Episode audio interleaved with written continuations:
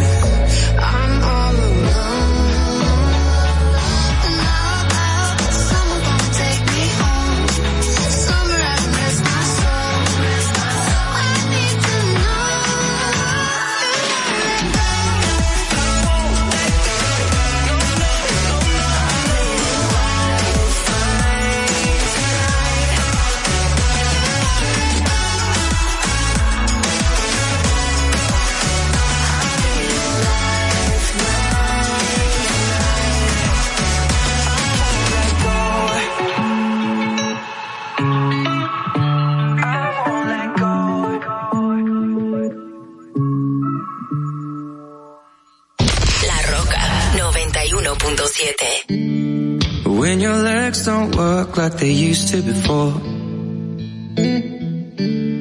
And I can't sweep you off of your feet. Will your mouth still remember the taste of my love?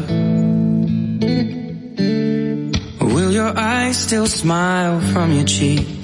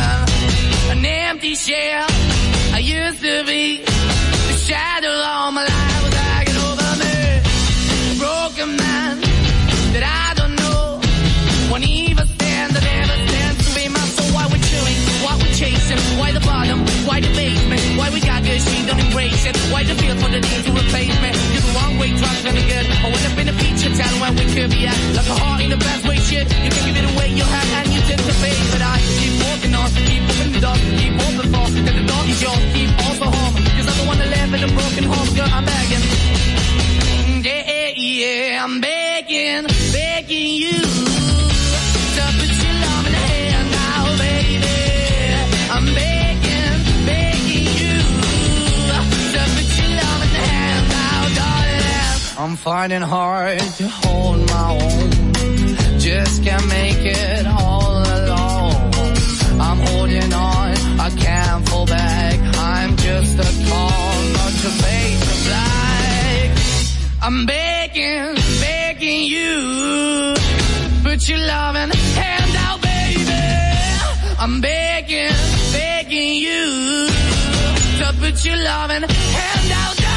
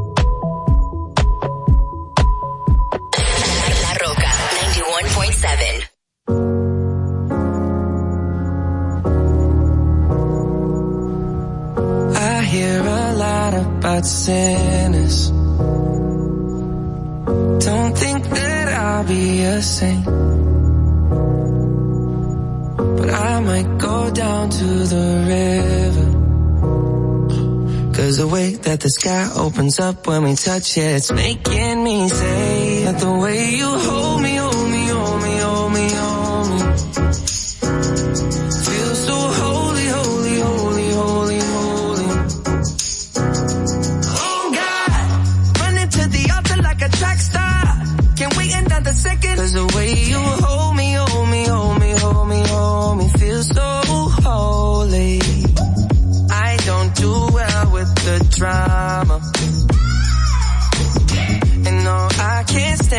being fake. No, no, no, no, no, no, no, no. I don't believe in Nirvana. But the way that we love in the night gave me life, baby. I can't explain it. The way you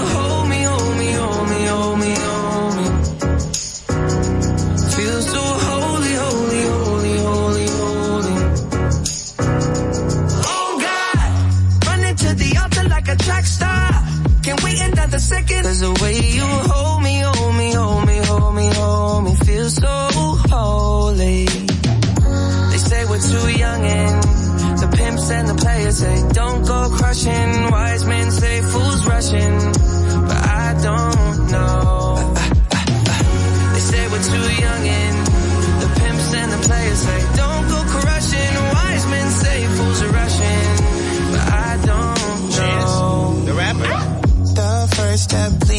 the Father. Might be the hardest to take.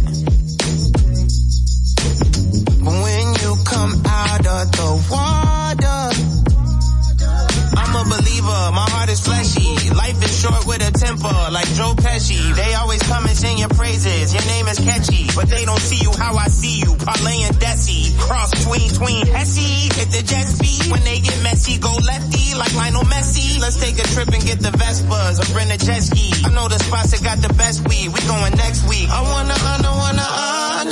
Rise groom, I'm my father's child. I know when the son takes the first step, the father's proud. If you make it to the water, he'll part the clouds. I know he made you a snack like Oscar Proud. Suffer it to be so now, gotta clean it up. Formalize the union and communion he could trust. I know I ain't leaving you like I know he ain't leaving us. I know we believe in God and I know God believes in us. You hold me, hold me, hold me, hold me, hold me. Feel so holy, holy, holy, holy, holy.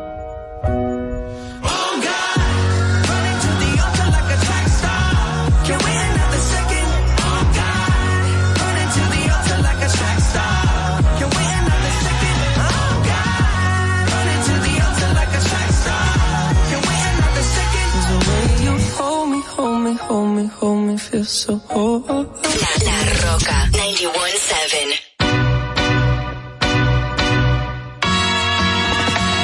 Hanging low while I pop a bottle off of your chain swinging, clang clang, and it costs a lot. I'm always at the guala, yeah, and you are not bad. Beat, keep on going till you hit the spot. Whoa, I'm a big bag hunter with the bow. She got a big bed, drop it low. Mama called me and she happy with the grow. Never ever fall for it, that's a no. About a million options, so just talking to stop doing the agreement. I rock arenas, bringing the peace. I'm bumping that park in the car, pretending I got all the eyes on me. Got a bad baby and she's independent. Too many people older than me that's seeking attention. When they want me about the groupies, man, I should've listened. And the smell of the money, my strangest addiction. Uh. She tip for I let I had to dip. I'm off for fifth. I'm rich now. I bought a whip. I paint it, paint it, drive itself. The you think yeah I'm rich now? Hey little mama, yeah you heard about me. I'ma pop you like a pea, yeah, at a mommy. Yeah, feel so hot like I'm chilling on the beach. Yeah, baby in the sun like the Teletubbies. Hanging low while I pop a bottle off of your chain swinging, clang clang, and it costs a lot. I'm always at the guala, yeah, and you are not bad. Beat, keep on going till you hit the spot. Whoa, I'm a big bag hunter with the bow. She got a big bed, drop it low. Mama called me and she happy with the grow. Never ever fall for it. I've been in the club and taking if you got your mask off and up until you getting crap hopping out the front shit. The CVS is like a block away, but a moisturizer, my ice cold is dry on my face. Don't need that PVS, my ice is fake. Your life is fake. I choose to do it for my pocket's sake. You're basing your opinions on what the major says. I renovate the bad energy I erase. Uh. Yeah, I don't really ever wanna talk, talk, talk, talk. Only really ever wanna. Guess I'm going back to the side, side, side, side. At least this money never really stops, stops stops. Hey, little mama, yeah, you heard about me. I'ma pop you like a pea, yeah, at a mommy. Yeah, feel so hot like I'm chilling on the beach. Yeah, baby in the sun like the Teletubbies. Singing low while I pop a bottle off of your chain swinging, clang, clang, and it costs a lot. I'm always at the Guala, yeah, and you are not bad. Keep, keep on going till you hit the spot. Whoa, I'm a big bag hunter with the bow. She got a big bed, drop it low. Mama called me and she happy with the grow. Never ever fall for it, that's a nose. La Roca 91.7. This ain't for the best. My reputation's never been worse, so you must like me for me. We can't make any promises now, can we, babe? But you can make me dream. Dive bar on the east side, where you at? Phone lights at my nightstand in the black.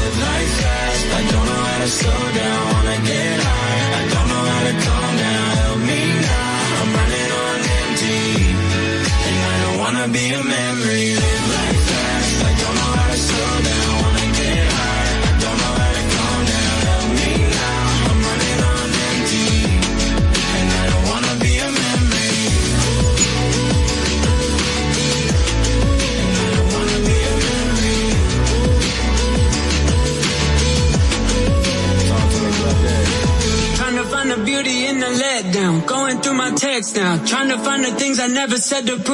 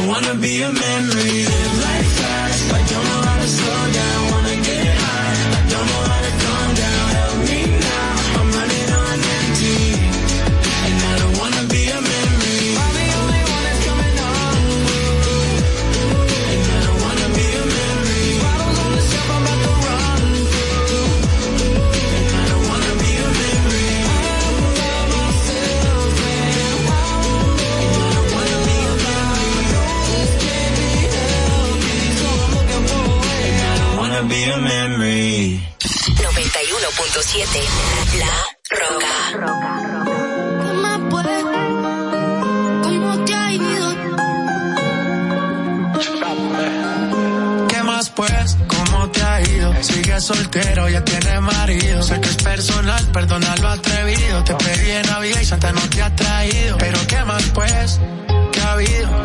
El rastro por distraído. La fama esto me tiene jodido, pero no me olvido de lo sucedido. Regálame otra noche, quiero verte. Que hay que aclarar par de cosas pendientes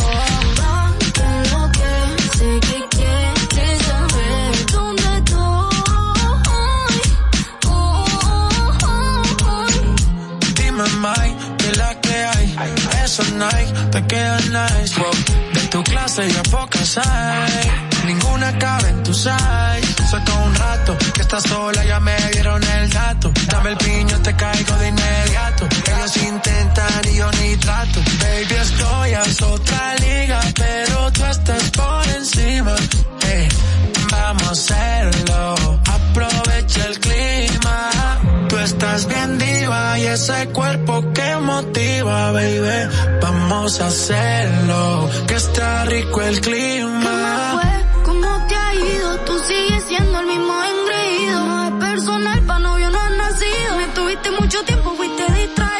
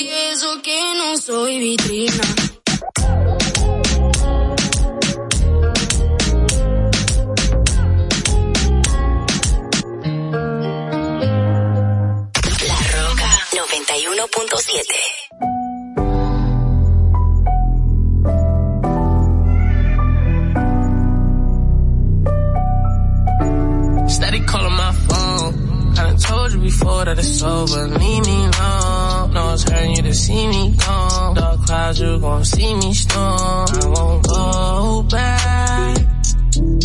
But trust me, you gon' hold that.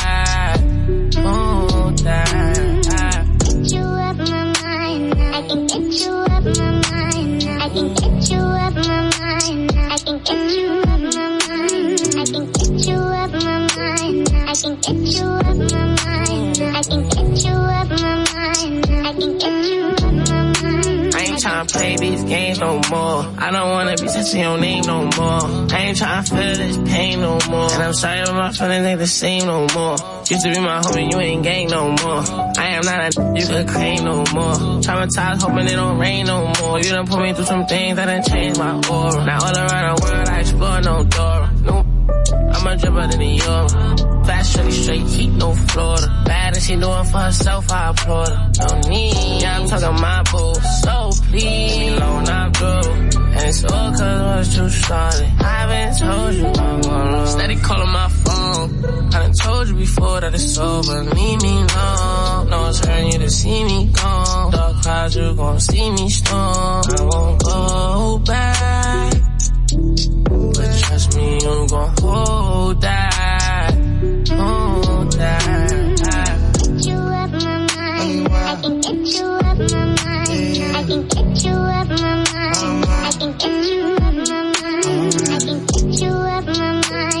Can get you my mind. I can get you my mind. I can get you my mind. I ain't tryna play no games, my love. I'm one of a kind, couldn't fake my love. Earthquake makes shake, my love. Most them can't even relate, my love. Used to be gang, oh now you're not gang. Used to have fun, no now you got shame. Used to catch flights, but now I'm not playing. Play on words, she love it when it's the. I ain't tryna play your game no more. You can't wear my chain no take no more. But Waiting on your king, you can wait some more. Yeah, I remember days when I used to adore her. Funny how the just flip like a quarter. Get a new thing, I'm a Fendi and Dior. Get a move swing, I'll be gone by tomorrow. Steady calling my phone. I done told you before that it's over. Leave me alone. No, it's hurting you to see me gone. Dark clouds, you gon' see me storm. I won't go back. But trust me, you gon' hold that.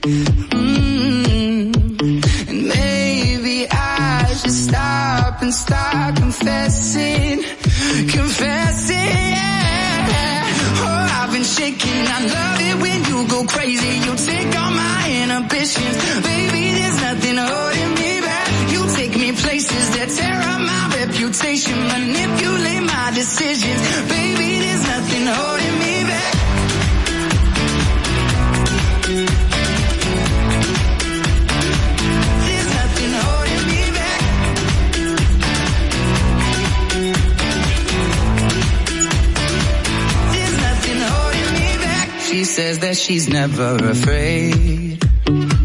Just picture everybody naked.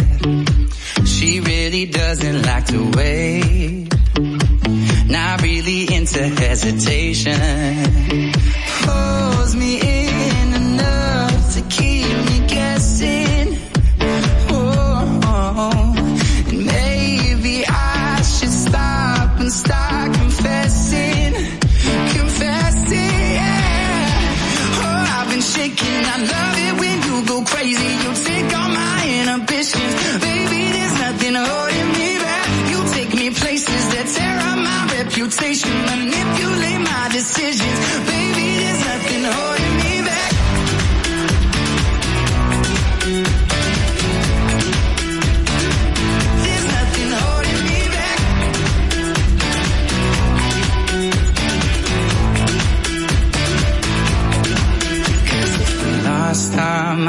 took it way too far. I know we'd be alright. I know we would be alright if you were by my side. When we stumbled in the dark, I know we'd be alright. I know we would be alright. Cause if we lost our minds and we took it way too far.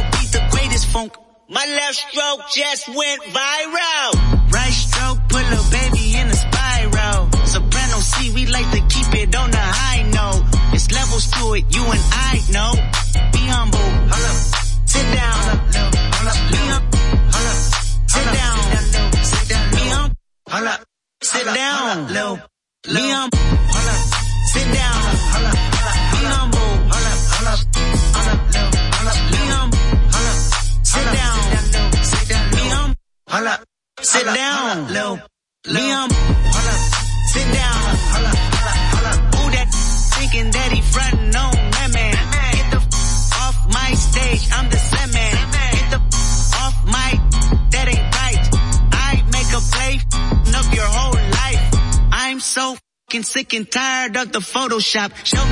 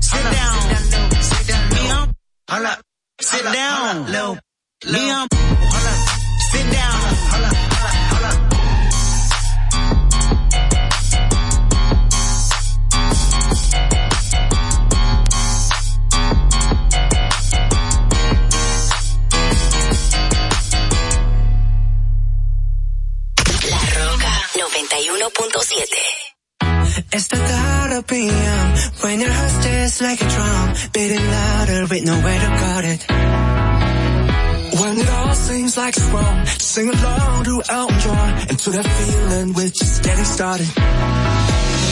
When the nights get colder and the rhythm's got you Alicia Pérez y Carla Pimentel. Les estaremos llevando pues todas las informaciones, los debates, nuestros comentarios de interés para todos ustedes y la población. ¿Cuál es la necesidad de una madre embarazada? Estar consumiendo alcohol para hacerte sentirla graciosa o para hacer demostrar al otro que tú estás teniendo un nivel de vida igual que las otras. La República Dominicana hacer más para que todos podamos tener asistencia psicológica y psiquiátrica al alcance de nuestras manos, por favor. Eso es muy importante. Lo que sucede es que el ITIQUE, además de que ahora es obligatorio, eh, reúne tres, tres formularios diferentes. Y me parece muy injusto que ustedes, que son cotizantes, que me pagan a mí, porque yo soy empleado de ustedes, porque yo cobro con sus impuestos. Qué bueno que usted lo sabe, ¿eh? Me importa tanto tu vida como la mía. Claro, primero me importo yo, porque desde mi bienestar yo podré amarte de forma correcta. Sea que hay tanta gente haciendo comunicación que no debería, que no, no estudió la carrera, que no se preparó para hacerlo. Y entonces, inclusive, que llegan a tener renombre y peso y la gente toma como cierto lo que sale de su boca y, y eso es tan delicado. Gracias señores por la sintonía, el apoyo y por eso les digo, no se preocupen por su vida, que, coma, que comerán o beberán, ni por su cuerpo, cómo vestirán. No tiene la vida más valor que la comida y el cuerpo más que la ropa. ¡Ah! Distrito Informativo. Dominica Networks presenta Distrito Informativo.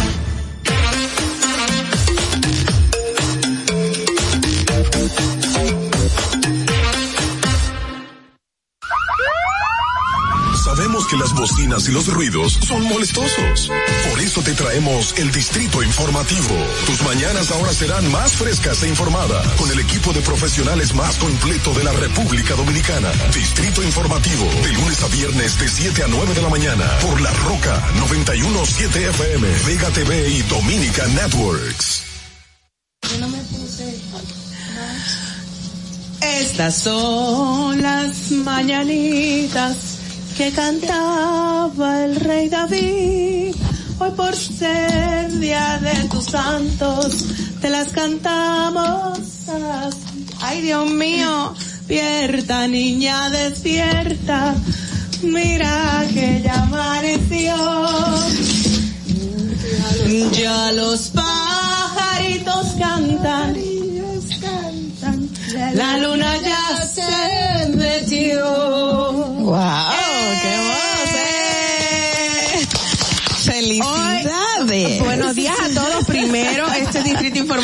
Empezamos diferente porque nuestra compañera Ogla Enesia Pérez está celebrando el día de su vida que Dios Padre le dio. Bienvenida y felicidades, Dios mío. Gracias. Ay, qué lindo. Mira, mira, Ogla, yo siempre, yo siempre repito algo. Yo me oigo súper bajita porque... Todas, así. Sí, ¿verdad? Mira, hoy es un día muy lindo porque yo siempre digo, hoy es el día que Dios Padre pensó en ti para bendecirte para siempre. O sea que nosotros vamos a celebrar tu vida hoy, mañana y siempre. Claro, Ok, claro, nos gracias. gozamos en ti, en, en Dios Padre, porque es un, es un día más, pero es un año más de vida. Me te ha pongo más bendecido. Mira, por Dios, no digas eso. ¿Qué haces tú para celebrarlo generalmente? No, yo no Bicochito, celebro. refresco rojo. Si supieran, yo celebro a todo el mundo, pero no celebro mis ¿Cómo va a cumpleaños. Ogla? No, me la paso tranquila, bien. Tú eres de las mías, tú eres de las mías. Lo importante es que de alguna manera u otra te lo disfrutes para ti. Claro que sí. Exacto. Si así tú te lo gozas, excelente y feliz cumpleaños. Eh, que pases un día lindo con nosotras, por lo menos en esta primera La horas. primera, exacto. Igualmente a quienes nos oyen, nos sintonizan, nos televisan también. Gracias por estar con nosotros. Esto es Distrito Informativo. Yo soy Mauvi Espinosa junto a mis compañeras Ogla Enesia Pérez, Carla Pimentel y Dolphy Peláez. Le estaremos llevando todas las informaciones, debates y comentarios de interés. Estamos de lunes a viernes de 7 a 9 de la mañana a través de la Roca 91.7 FM. Si vas en tu vehículo, recuerda que llegamos al norte hasta Villa Altagracia, por el sur hasta San Cristóbal y en el este hasta San Pedro de Macorís. Además, pueden vernos en vivo en nuestro canal de YouTube Distrito Informativo. Síganos en las redes sociales, Facebook, Twitter, Instagram como arroba Distrito Informativo RD. Así también síganos en las redes sociales, lo acabo de decir, llámenos y hagan sus denuncias al número telefónico 829-947-9620 y pueden llamarnos también a, para dejar sus notas de voz al WhatsApp 1-862-320-0075 y a nuestra línea sin cargos 809-200-1947. Recuerden que pueden continuar viendo esta transmisión en Vega TV y Dominica Networks, así como en los canales 48 de Claro y 52 de Altiz. Escúchenos en Apple Podcast, Google Podcast, iHeartRadio y Spotify. Pueden ampliar cada una de nuestras informaciones en nuestro portal digital Distrito Informativo RD. De inmediato solicitamos su opinión a través de llamadas y notas de voz en respuesta a nuestra pregunta del día que dice, la podemos colocar en pantalla, ¿cree usted que deben continuar realizando más requisas en todas las cárceles del país como ha sucedido en la penitenciaria La Victoria? Esperamos por sus respuestas. Buenos días, Dios es bueno, chicas. Había unas llamadas ahí, parece que quieren felicitar a Ogla. Vu- Vuelvan a llamar. Chicas, ¿cómo les amanece hoy? Hola, feliz, feliz de la noticia de que Ogla está en su cumpleaños. Muchísimas felicidades y bendiciones para ti, cariño. Y bueno, estamos ya en mi- mitad de semana, señores. Así es. estábamos, estábamos hablando un poquito más temprano acerca de cuántas informaciones y solamente ha pasado un mes. Así eh, es. Para que, eh, pasado este año. Vamos, vamos a recibir la llamadita. Vamos, Buenos días, ¿quién nos habla? Andrés, ¿cómo están ustedes? Hola Andrés, ¿cómo estás? Andrés. Ogla, que cumpla 86 años más. Muchas felicidades. Gracias, Andrés, Y gracias. si fuera adelantado. Adolfo por adelantada. No, no, ya me tiene que llamar, tiene que llamar ese. El día tuyo es? Tranquilo, tranquilo. Andrés va a llamar. Andrés va a llamar No, pero hay que decirlo desde ahora para que comiencen a mandar regalos y la picadera y la... Eh, pues comiencen a mandar. que, que para nosotros. Para nosotros es para Adolfi. ¿Hay otra llamadita? Nosotros de paso, ahora. Ah, buenos días. Buenos días. No, no quieren hablar. Chévere. Bueno. bueno, bueno, empezamos hacia el día. Hay una pregunta muy, muy calientita para el día de hoy, porque, bueno, como vimos, estuvieron haciendo esta requisa, desmantelando todo un sistema de internet y la transmisión del mismo en La Victoria. Parte de todo un plan también para como limpiar todo eso, ¿no? Bueno, hay que ver qué pasa con eso, pero yo quiero felicitar a Ogla de nuevo. Felicidades, Ogla, que no me dejaron de decir mi buenos días. Buenos días. Buenos días, señores. Y no, viendo que es, hoy es el segundo día del primer mes laboral para muchos en el mundo. Así que bueno, esperemos que tengan un grandioso día también. Claro que sí, claro que sí. Gracias, Dolphy. Gracias, Carla. Bueno, de inmediato pasemos a ver qué pasó un día como hoy en las efemérides. Para que no se te olvide, en el Distrito Informativo, Dominica Networks presenta Un día como hoy. Un día como hoy, 2 de febrero del 2019, de acuerdo con las proyecciones de población que realiza la Oficina Nacional de Estadística, entre el año 2000 y el año 2019, la población de República Dominicana se incrementó un 23.35%, al pasar de 8.397.802 habitantes a 10.358.320 en este año 2019. Un día como hoy, en el año 2021, la Comisión Permanente de la Cámara de Cuentas realiza las entrevistas a los aspirantes a ser miembros de esta entidad, de acuerdo con las disposiciones de la Constitución de la República Dominicana del año 2015. En su artículo 248, se establece que los miembros de la Cámara de Cuentas serán elegidos por el Senado de la República de las ternas que le presenten la Cámara de Diputados por un periodo de cuatro años y permanecerán en sus funciones hasta que sean designados sus sustitutos. Para que no se olvide, en Distrito Informativo te lo recordamos, un día como hoy. Distrito Informativo. Mira, continuando con esas efemérides, me llama la atención que en el plano internacional para el 1813 es proclamada la abolición de la esclavitud en las Provincias Unidas de Río de la Plata en Argentina. Eso fue ayer, señores. Ayer, en el 1900, en el 1848 se firma el tratado que pone fin a la guerra entre México y Estados Unidos mediante el cual esta última nación se anexa los territorios de Nuevo México, California, Arizona y Texas, que eso muy poca gente lo sabe, que son territorios originalmente mexicanos. Ya para el 1919, Adolfo Hitler ordena la disolución del Parlamento alemán. Y me llama la atención que para esta misma fecha, en diferentes años, obviamente, en el 1999, el exteniente coronel venezolano Hugo Rafael Chávez asume la presidencia del país y convoca a un referéndum para designar una asamblea constituyente que redacte una nueva carta magna. Magna. O sea, en serio. Es bueno analizar la, la historia para ver qué sí, qué no hacer en nuestros países. Así es. Señores, comenzamos nosotros nuestro segmento de las noticias, obviamente los titulares para hoy, 2 de febrero. Estamos eh, con, bueno, muchísimas informaciones. Este es el nuevo orden de la radio, 2 de febrero del, del 2022. El Senado informó que la empresa constructora Morel Grullón y Asociados, ganadora de la licitación para con- constituir, construir un comedor por un valor de 79.6 millones, es responsable por los daños causados por el incidente y deberá pagar por ello. Yo pensé que era parte de lo que había informado Dolphy ayer, que eso significa karma, de que le cayó encima el techo, como decían las personas que habían sido entrevistadas. Pero no, los responsables son las personas encargadas de construir el comedor, ya lo dijo el Senado. En otra información, Profamilia deploró las cifras alarmantes que frenan el desarrollo social de la gente joven y que le dan al país un triste protagonismo en temas como el embarazo en adolescentes, uniones tempranas, dificultad de acceso a trabajo y educación, entre otras situaciones no menos preocupantes. Magali Caram, directora ejecutiva de la institución, recordó que República Dominicana sigue estando entre los primeros países de la región con mayor índice de estas problemáticas y eso es correcto, lamentablemente. Es así, es así.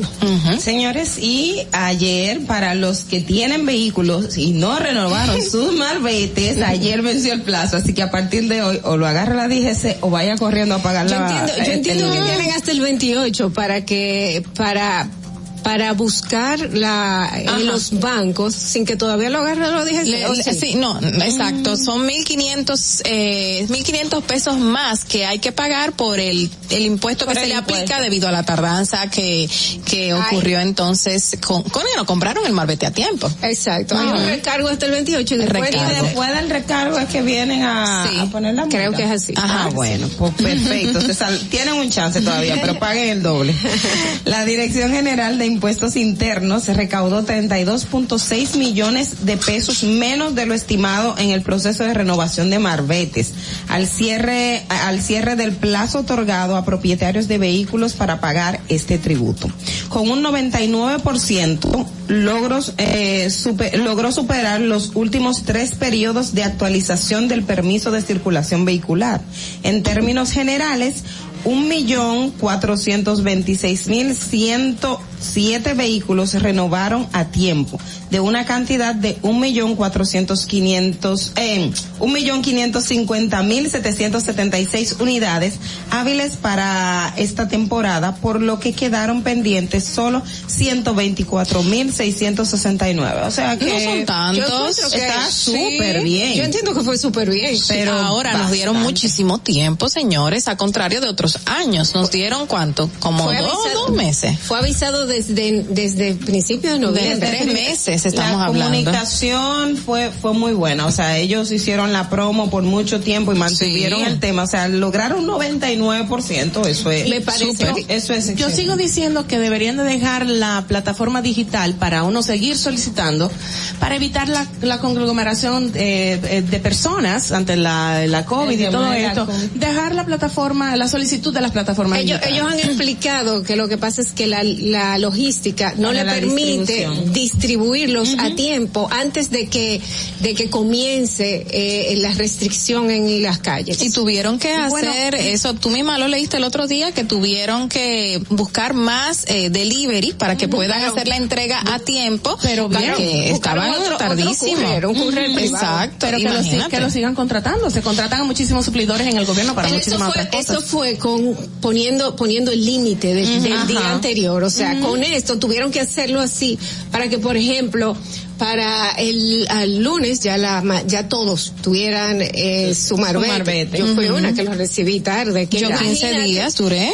Que imagínate que, que hubiera eh, estado pagando un Claro, mes claro, y ya claro. yo había pagado mi Exacto, es, es un tema de, la metodología, de, de, de la capacidad de logística. respuesta y la y de, y costos también, porque influye un costo para el gobierno. Yo tuve que sacarla ayer y cobré, pa- pagué un buen dinerito, gracias. Yo fui de las que lo dejó a hasta la para asociación último. o a la Sí, entidad que- correspondiente. No te vuelve a pasar. No, no me vuelve a pasar, pero me cogió con el COVID, me cogió fuera del país dos veces, me, me ha cogido con muchas cosas y no pude, no pude, no pude. Sí. Las cosas Sí. pasan. Dolphy, por favor. Continuamos con otra información. El Ministerio de Interior y Policía informó que dispuso la extensión por seis meses de la vigencia para la licencia de porte y tenencia de armas de fuego a favor de aquellos usuarios que estén al día con el pago de la renovación de sus impuestos. Asimismo, ordenó extender por dos años la captura de huella balística y la ampliación de todo el país de la red de laboratorios para pruebas de dopaje a fin de facilitar los servicios que ofrece la institución a los usuarios. Vamos a llamar a Chubásquez. ¿Qué, qué parece? Cada vez que dicen vamos a llamar a Chubasquez, tienen que hacer una pausa en A y después decir Chubasquez. Exacto, ¿verdad? Cada vez que dicen vamos a llamar a Chu, yo siempre que digan están Vázquez. estornudando, ¿verdad? Sí, exacto. Qué tremenda. Pero Dolphy, te quedó bien. te quedó bien. ¿Tú desayunaste? Claro que sí. bueno, señores, por otro lado, las autoridades penitenciarias desmantelaron equipos tecnológicos que operaban como un centro de retransmisión de señal de internet que permitía tener Wi-Fi o Wi-Fi a todos los privados de libertad de la penitenciaría La Victoria. La señal llegaba incluso a los residentes de la comunidad, la cual era alimentada por una línea de fibra óptica tomada desde un punto ubicado en Sábana Perdida. Los internos tenían su propio sistema de monitoreo formado por 89 cámaras de vigilancia instaladas en diferentes puntos y se confiscó un servidor, un repetidor de Wi-Fi o Wi-Fi, 96 routers y 29 switches de cámaras. entre otros artefactos de lujo. Luego de que el, ay Dios mío, señores, Mire, eso es insólito. En primer lugar, ese, ese sistema de monitoreo formado por 89 cámaras de vigilancia estaban, eh, estaba controlado por un solo reo. Yo quería que me dijeran cuál era el nombre del reo, pero no conseguí la Ese información. probó, porque ese tiene que ser el probó. Supuestamente probó, dicen, que según dicen, estaba en la ala de Alaska, o sea, en una ala de la prisión llamada Alaska y le dicen el hacker. Según dicen algunas personas que están vinculadas a esto. Carla Pero a mí información, a mí, siempre tenemos que hablar más. A mí me llamó Sí. la atención que una persona me dijo, señores, pero eso no lo tiene ni una institución eh, pública aquí, 96 routers, que eso es mentira, que eso no estaba escondido, que eso estaba a la Es vista de todo el mundo, que no hay esconder esos manera que, que, que haya, que No, haya manera es de que no, esconderlo. a ti no te lo tienes Es que decir insólito. porque, porque en realidad. Es muy eh, obvio. No tan solo obvio, la lógica, el sentido común te hace pensar, es- estamos en un lugar que quién es que lo está, en realidad, que lo tiene bajo control, tiene bajo- la, la policía o los presos. Me están, me están diciendo por aquí por WhatsApp que ellos tenían más cámaras que la misma cárcel. Entonces no es posible. A mí no me pueden venir a decir que ningún preso lo sabe, que ningún policía lo Claro. sabía, que estaban escondidas de una forma tan, no, no, es que no, porque Ahora, se supone que eh, quien está en dentro- control es la policía. Dentro de las reglas, eh, qué sé yo, internacionales para presos, ¿se permiten otras cárceles tener internet? Porque yo veo personas allegadas a mí que están en Estados Unidos eh, cumpliendo una condena, ¿no? En una cárcel y él sube a Instagram, esta persona, cosas. Generalmente felicita a su hija, que si cumplió años, manda un mensajito. le den un permiso, probablemente le den un, Un horario. permiso para ello eh, o, alguna tener, facilidad. pueden tener una, una plataforma que sea controlada. Común para todos. Pero ustedes saben cuántas veces aquí se han hecho redadas, se han ocupado teléfonos, se han ocupado armas para evitar esto, se han puesto radares de, de, de que no se filtre, bloquee, se exacto, bloquee. bloqueadores, eh, y, y estamos en la misma, o sea, Claro. la cárcel de la Victoria es como la casa y el patio de que va allí por 5, 6 o Porque 30 hay años. Universidades e instituciones para fines de labores eh, bloquean la señal de internet para que todo el mundo aquí esté se han puesto- concentrado. Es que se ha hablado de eso muchísimas veces y dicen Que se han puesto. Se han puesto y Sí. dicen que, que la desbaratan o que no es posible. No, o que no, sé. no, no lo siguen porque al sistema no le conviene, simplemente. El sistema no le conviene. Yo entiendo que la solución de la cárcel, la victoria va a ser, no, a, a- a donde quiera que la pongan, ya sea que la muden o la dejen ahí, es convertirla en nuevo modelo. En un nuevo modelo. En un nuevo modelo donde ellos puedan tener internet, puedan tener eh, sus áreas Claro. a donde se puedan entretener y no Claro, haya, y no claro. haya porque le quitaron estufas, le quitaron electrodomésticos. Todo. Pero yo me pregunto. Y los animales que tenían de mascotas. No tan solo, ay, pero lo- los animales es lo de menos. lo de Lo, que, lo que te estoy diciendo, aparte de muchísimas armas hechas y armas que eh, ah, blancas, no armas de fuego. Porque es lo que yo digo, en el momento eh, que, En que lo estaban haciendo. el, alma, el arma de fuego, eh, señores, un policía que la estaba sacando.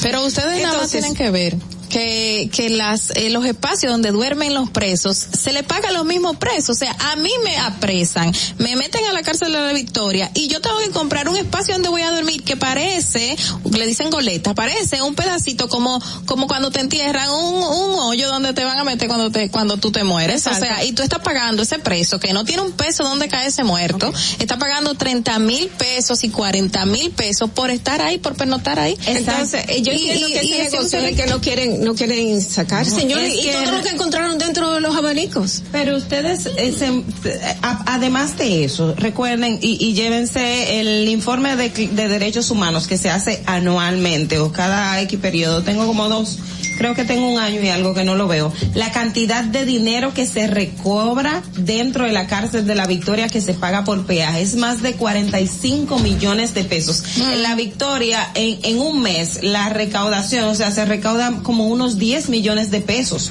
mensualmente en lo que se paga de peaje, en lo que se le paga a- al probo, en lo que se paga por pero espacio, o dime- sea, es dime una algo. cantidad inmensa de dinero. Ese dinero es un dinero que entra legalmente a la victoria. No, Eh, es no. un dinero ¿Qué que el? Estado se está beneficiando. Es, un, es un dinero que vuelve a lo mismo precio en beneficios de su condición de vida y su dignidad. No, eso es lo que se paga de peaje para a- de peaje y también de soborno, o sea, es un sinfín. Eh, Ahí es se maneja mucho dinero. Cómo se maneja ese dinero, pero hay que, hay que hacer que sea en realidad digna la vida de ellos y que ellos puedan tener, porque así como está diciendo Carlos, no se vive. Y también, bueno, que este dinero que se pueda, se vaya a, a a, reco- mejoría. a recaudar, que Es sea que no- un es que no se que- le da gana. Que se, ok, Ah, perfecto, exacto. entonces. Que nadie pueda estar vendiendo un pedazo donde va a dormir una persona que está presa, que está ahí, debe de tener una cama. Eso es lo primero que se tiene que hacer. Bueno, señores, muy amplio el tema. Vamos a darle la bienvenida y la felicitación, reiterarla a nuestra compañera Ogla Enesia Pérez, quien está celebrando su vida porque hoy es su cumpleaños y nosotras celebramos la misma. Pó- Pómele, pómele una musiquita por ahí para los próximos segmentos, cada vez que abramos y ce- cerremos en los mismos. Vámonos a una, el resumen de la voz de América a continuación. Retornamos ya. Buenos días. Este es un avance informativo de La Voz de América. Desde Washington les informa Henry Llanos. El colombiano Juan Esteban Montoya, único sobreviviente del naufragio cerca de Bahamas, describió cómo vio morir a más de una decena de personas, incluso a su hermana. Nos informa José Pernalete. El joven de 22 años se reencontró con su madre quien reside en Houston, Texas. La hermana menor de Juan, María Camila, de 18 años de edad, iba a bordo del barco.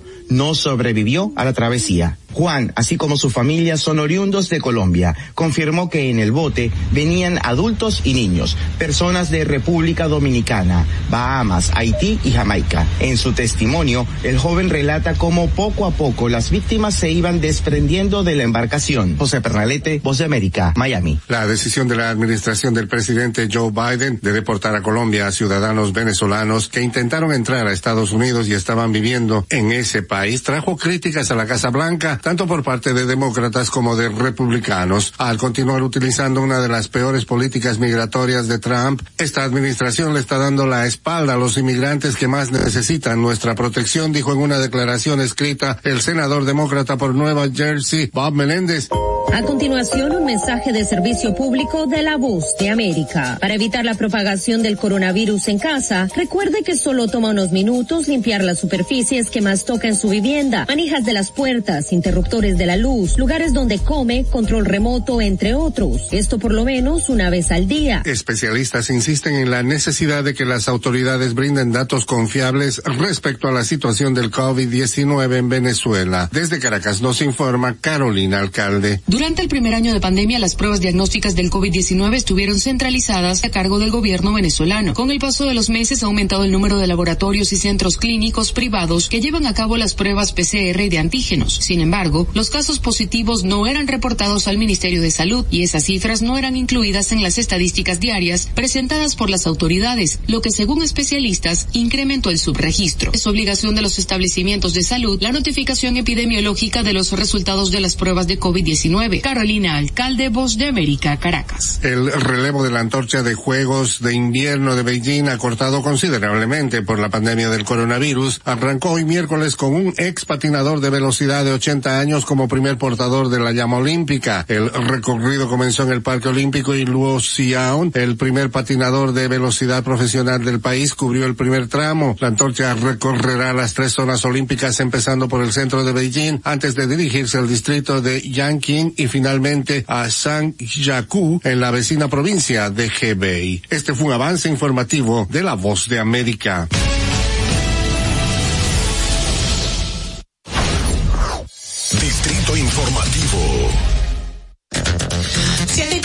7 y 23, ya me iba a adelantar, 7 y 23 de la mañana en el día de hoy, 2 febrero, 2 de febrero de 2022. Estoy como con, me falta algo en la lengua, ¿qué pasa, Mauvie? Wake up. Mira, quiero aprovechar el momento para saludar y agradecer la sintonía de dos personas especiales, como todos los oyentes, obviamente, pero estos dos nos hacen saber a través de una fotito que me mandan por WhatsApp, y es el papá con su hija de cinco añitos, ella, obviamente, y ella se llama Naika y va para su colegio y nos están escuchando. Así que Naika, esperamos que pases un día súper lindo y provechoso en tu colegio. Gracias de verdad, corazón, por estar con nosotros y que bueno, tu papá también llegue a su destino feliz y que sea también un día provechoso para él, para ti, para todos. Bueno, a continuación pasamos al bloque de nuestros comentarios con nuestras compañeras. Adelante. En el Distrito Informativo te presentamos el comentario de la periodista Ogla Enesia Pérez. Bueno, señores, en el día de ayer salió una información que siempre que hay temas relacionados con niñez, con infancia, eh, no, uno no puede pasársela por alto y de verdad por la trascendencia e importancia del mismo es que hoy quiero compartir con ustedes. Ayer la Organización Panamericana de la Salud dio, inició una campaña, una campaña sobre la importancia del cuidado del recién nacido y lo va a hacer durante este mes de febrero. Sin embargo, a mí lo que me llama la atención son las cifras que ahí eh, destacan, sobre todo para República Dominicana y Haití. En sentido de América Latina habla de que 255 niños, bebés mueren al año eh, antes de cumplir el primer mes de nacido. Estamos hablando de muerte neonatal. Y la mayoría de casos de estas muertes son po- prevenibles. O sea, es lamentable que tengamos esta cantidad de niños falleciendo e incluso también madres, que esa es otra rama también de la, de la, la muerte materno eh, infantil.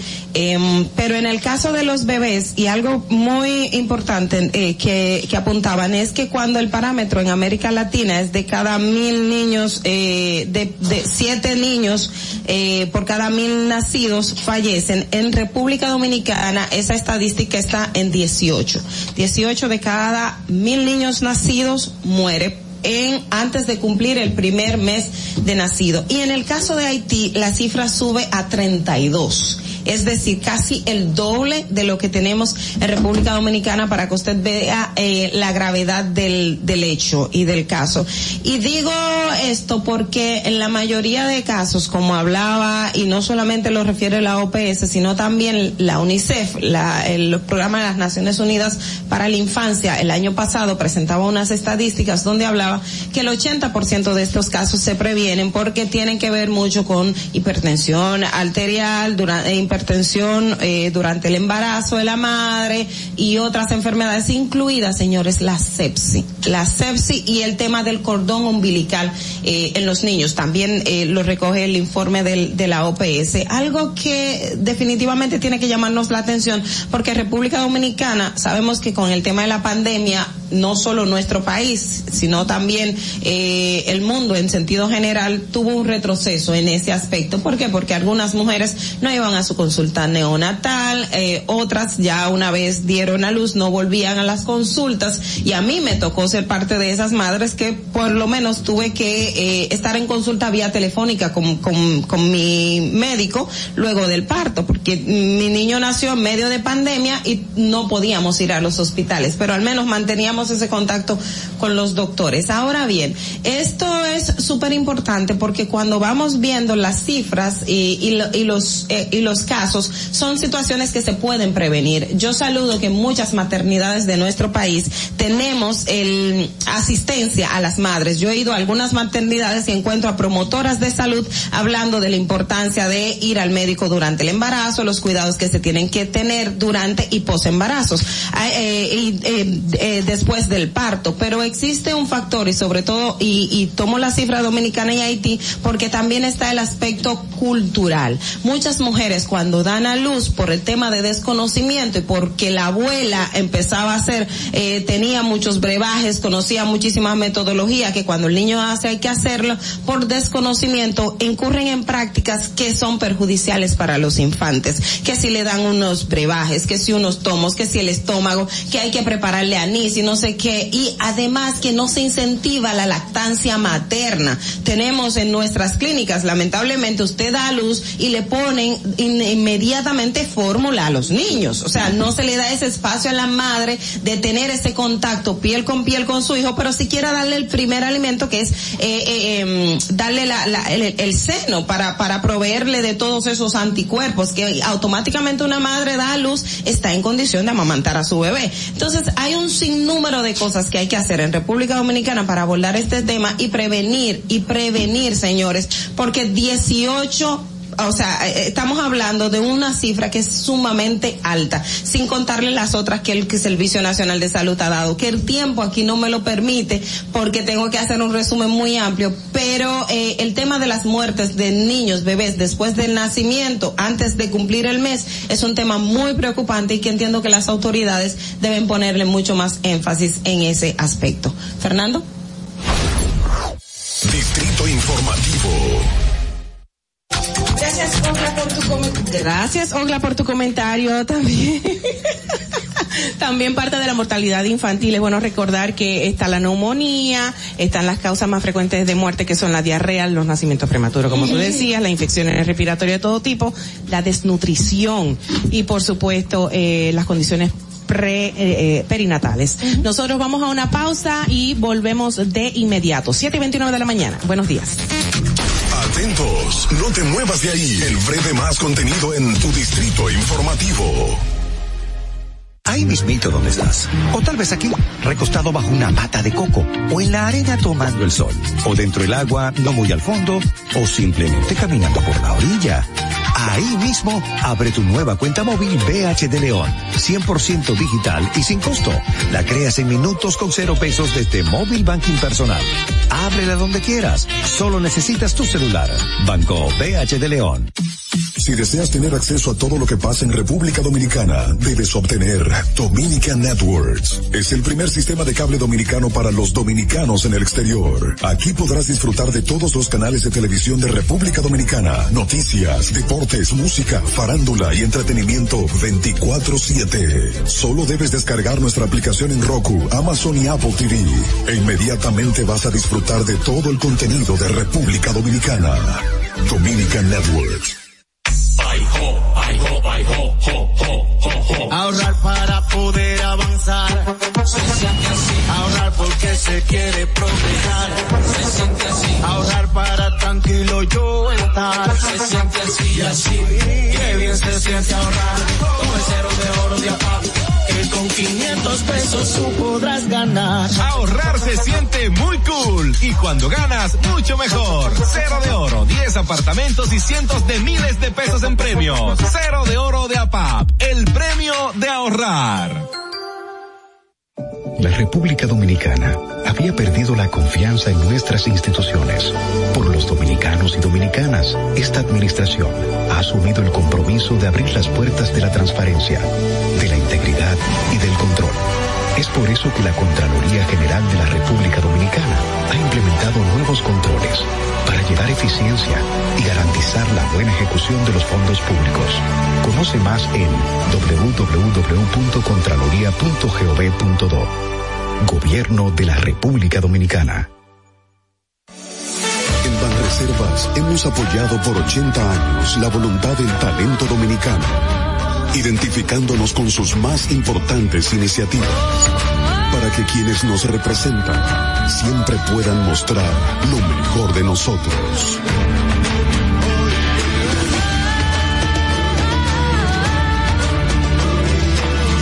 Banreservas, 80 años siendo el banco de todos los dominicanos. Sabemos que las bocinas y los ruidos son molestosos. Por eso te traemos el Distrito Informativo. Tus mañanas ahora serán más frescas e informadas con el equipo de profesionales más completo de la República Dominicana. Distrito Informativo, de lunes a viernes de 7 a 9 de la mañana por La Roca 917 FM, Vega TV y Dominica Networks. ¿Y cómo tú le dices a una gente que confíe, que tenga esperanza, si nadie había hecho nada para ayudarles a vivir mejor? La confianza se gana. No se trata de gastar más, hay que gastar mejor. El dinero público es de todos los dominicanos. tenemos la obligación de pensar por primera vez en que nos vaya bien a todos. Es el momento de estar cerca de la gente. Por eso no vamos a aumentar impuestos. Porque el cambio se trata de ti. El cambio comenzó. Gobierno de la República Dominicana. ¿Viste qué rápido? Ya regresamos a tu distrito informativo. De regreso a Distrito Informativo 7 y 33 de la mañana. Eh, vamos a continuar con los comentarios de nuestras compañeras. En esta ocasión, Carla Pimentel. En el Distrito Informativo te presentamos el comentario de la periodista Carla Pimentel.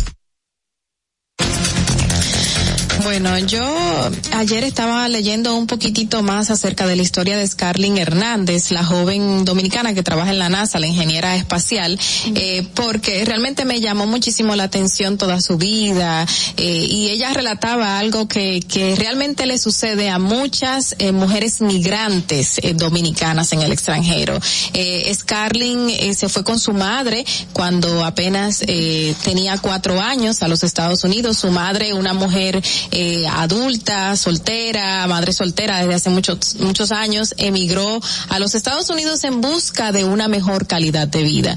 Y según relata Scarlett, su madre fue víctima de violencia de género, maltrato de su expareja que era, que es el padre de Scarlett, y fue algo que ella como niña de tres, cuatro años vivió en, en, en que ocurrieron hechos de estos de violencia en su presencia, eh, dijo en varias ocasiones que, que el padre maltrataba a la madre, eh, abusaba sexualmente de ella también delante de la niña y eso le marcó toda su vida.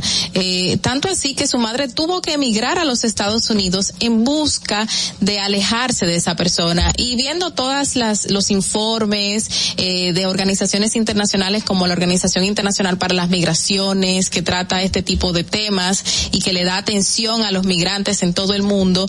Eh, estas son las características fundamentales de mujeres migrantes dominicanas. ¿Cuáles son? Eh, un hilo de pobreza que las eh, abarca desde toda la historia de, una madre soltera que, que trajo al mundo a esta niña o niño y que consigo esto le trató, eh, le, le causó un problema psicológico debido a traumas que vivieron y a la vez, luego entonces esta niña también tuvo una niña y vino con este mismo problema, sufriendo violencia en todos los sentidos. Y eso fue, eh, según la historia que, que relata la misma Scarlett Hernández, eh, lo que trajo consigo este, este bueno, que, fue algo positivo realmente porque ya ella está ubicada en otra esfera de la sociedad. Pero su historia de una abuela pobre, de una abuela de campo, de una abuela que vivió violencia de género, a una madre que vivió lo mismo y tuvo que emigrar, esas son las características que resaltas, resaltan estas organizaciones internacionales.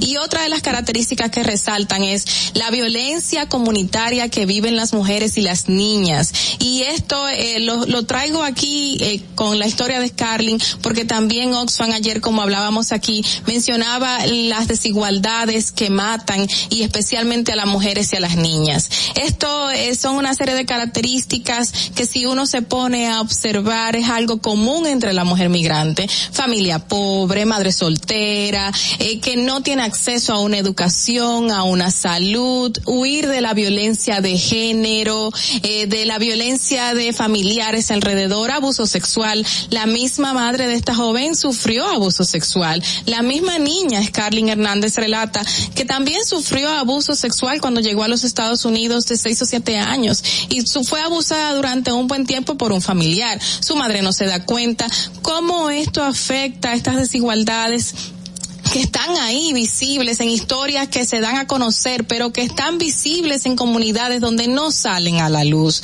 Personas, mujeres, niñas que sufren tanto maltrato, estas desigualdades tan marcadas que aún tenemos en nuestra sociedad, tanto en las comunidades más pobres de la República Dominicana, como estas mismas madres que salen de esas comunidades en busca de una mejor vida y que llegan a países como Estados Unidos y terriblemente allí lo siguen viviendo.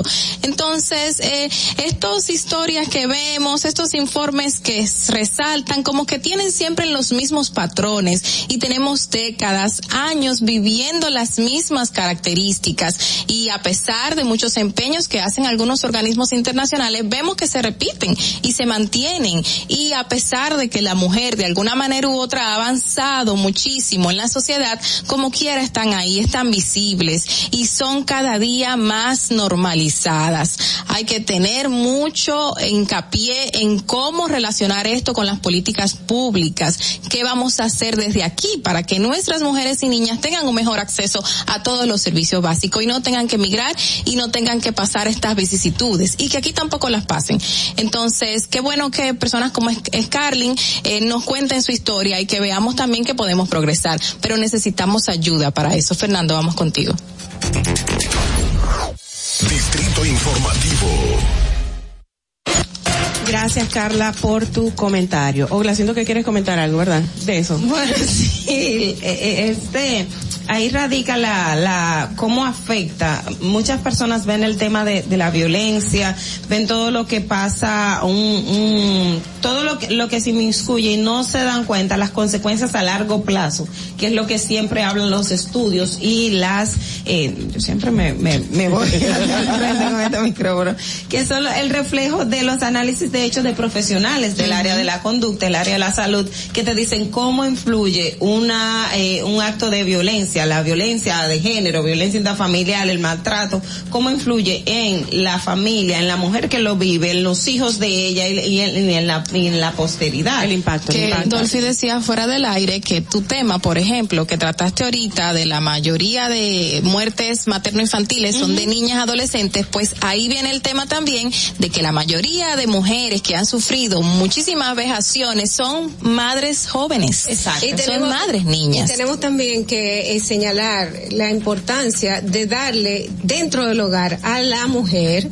el, el tiempo, porque déjenme decirle algo, eso de desde jovencita eh, ponerla como que incitarla a que busquen eh, novio, su marido, pareja, su pareja, ¿y cuánto y tú tienes? criarla- y criarlas para, en vez de formarse inteligentemente, para hacer una carrera, criarlas para eh, complacer a, o vamos a decir, Las creamos para ser esposas y mamás. Y no las de- creamos para, con la mentalidad de que sean mujeres. Amas de casa, eso, esposa esa- y mamá. Exactamente. Entonces, entonces, ¿qué pasa ahí? ¿Qué pasa ahí? Es eso lo que está pasando. No podemos crear, criar princesa, eh, porque en realidad cuando viene la verdad de la vida, ella va a tener que salir a trabajar. Ella, vamos a decir que le entrega su dependencia económica a una persona. Claro. Y en ese momento, pues, le está, está renunciando a su independencia económica y está bien si hubiera algún tipo de seguro, pero la seguridad no, existe. Sí. Y queda esta persona a veces aceptando vivir una vida que no es placentera para nada. Para nada. Porque no tiene seguridad financiera. No tiene forma de salir. Y que en también, este caso de Carlin, que eh, realmente el hombre parece que le proveía, pero la mujer estaba viviendo, la madre de esta joven profesional que se ha, sobre, ha sobresalido y estamos hablando de ella, de, de ella por esa misma razón, la madre eh, tuvo que salir de violencia de género para que su hija no siga viviendo esa situación, pero sin embargo, cuando llega a Estados Unidos, la niña también es abusada. Exacto. O sea, buscando ayuda y, y no supo nada hasta años después de lo que le pasaba a la menor.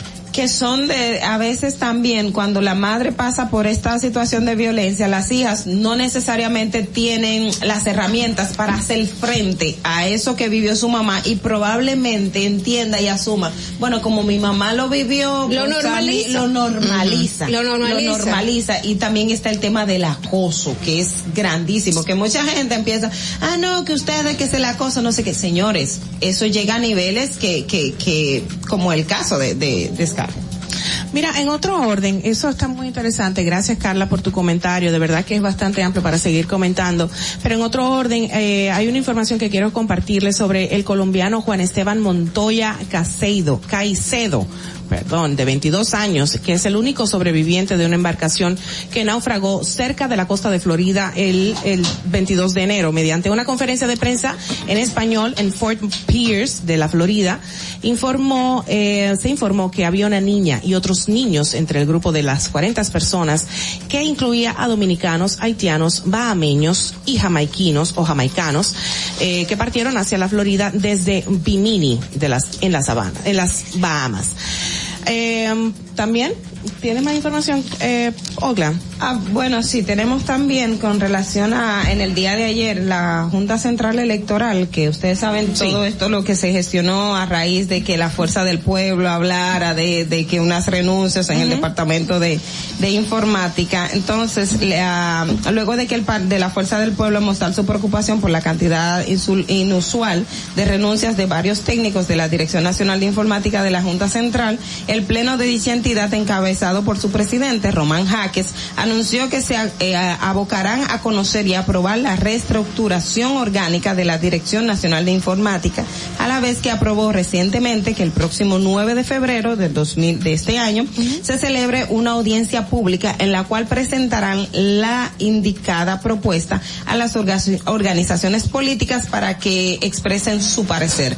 Algo que destacar de esta información es que la Junta reconoció, dijo que del personal técnico, gente, eh, vamos a decir, con eh, figura de poder, así que se llama, de las solamente fueron dos subdirectores, es como de cargos significativos, solo hay vacantes de dos subdirectores y una de ellas tiene que ver por uno que falleció en abril del año, creo que fue en abril, no recuerdo. Que fue hace unos meses. Ajá, fue por COVID, pero no, no son puestos de relevancia como, como lo quiere plantear la fuerza del pueblo, es lo que quiere decir la Junta Central y sino que las otras dos, 12 personas que renunciaron son cargos insignificantes, es decir, pero que para tema de consulta de los partidos solamente son dos cargos los que están, los vacantes de la que hay, y es una que tiene que ver con el fallecimiento del, del técnico. Que alguien me señaló ayer y me dijo, ha pasado muchos meses, que es raro que sea ahora que estén tomando en cuenta esa situación para poner a alguien en, en esa posición, pero bueno, ellos sabrán. En otra información, señores, aclaran cuáles son los casos de fullería sancionados por el Código Penal con hasta un año de cárcel. Consumir alimentos y bebidas sin tener recursos para pagar constituye un delito denominado fullería, sancionado por el Código Penal con prisión de hasta seis meses. La fullería también se configura cuando la persona se aloja en hoteles, pensiones, posadas u otros negocios, estando imposibilitado de pagar. Para este tipo de ilícito, la sanción máxima que contempla la norma penal aumenta hasta un año de cárcel. Así que dejen de hacer fullerías en la calle, porque esta vez lleva cárcel. Por otro lado. Y, anteriormente se castigaba con mayor pena. O sea que esta parte del código viene a subsanar un problema que hay personas que se tomaban algo por hambre y tenían que ir a la cárcel unos cinco años. o sea, qué bueno y qué bueno que qué bueno que eso ya lo vayan a revisar y se apruebe así tal cual, porque eso es el colmo, señores. Pero lo, importante no es que, que lo aprueben, sino, que le den seguimiento a los casos. También esa otra. Gente que han durado 20 años que todavía no le han visto su caso y ha sido quizás una fullería. Lamentablemente. Bueno, continuando con las informaciones, los aguaceros, los aguaceros que desde el pasado fin de semana se han estado produciendo en las provincias de la parte norte del territorio nacional seguirán ocurriendo en los próximos días, aunque con menos intensidad y frecuencia. Así lo informó la directora de la Oficina Nacional de Meteorología, ONAMET, Gloria Ceballos, quien dijo que a pesar de que el sistema frontal está provocando eh, está ya debilitado. Este miércoles se van a producir incidencias eh, de una vaguada que contribuirá a mantener la ocurrencia de lluvias. Bueno, señores, hasta aquí este momentito informativo, de Distrito Informativo. Vamos a ver cómo está el tránsito en la ciudad de Santo Domingo. Una pausa y regresamos de inmediato. Para que llegues a tiempo y no te compliques con el clima, te traemos en el Distrito Informativo el tráfico y el tiempo. Y así se encuentra el tráfico y el tiempo a esta hora de la mañana en Santo Domingo.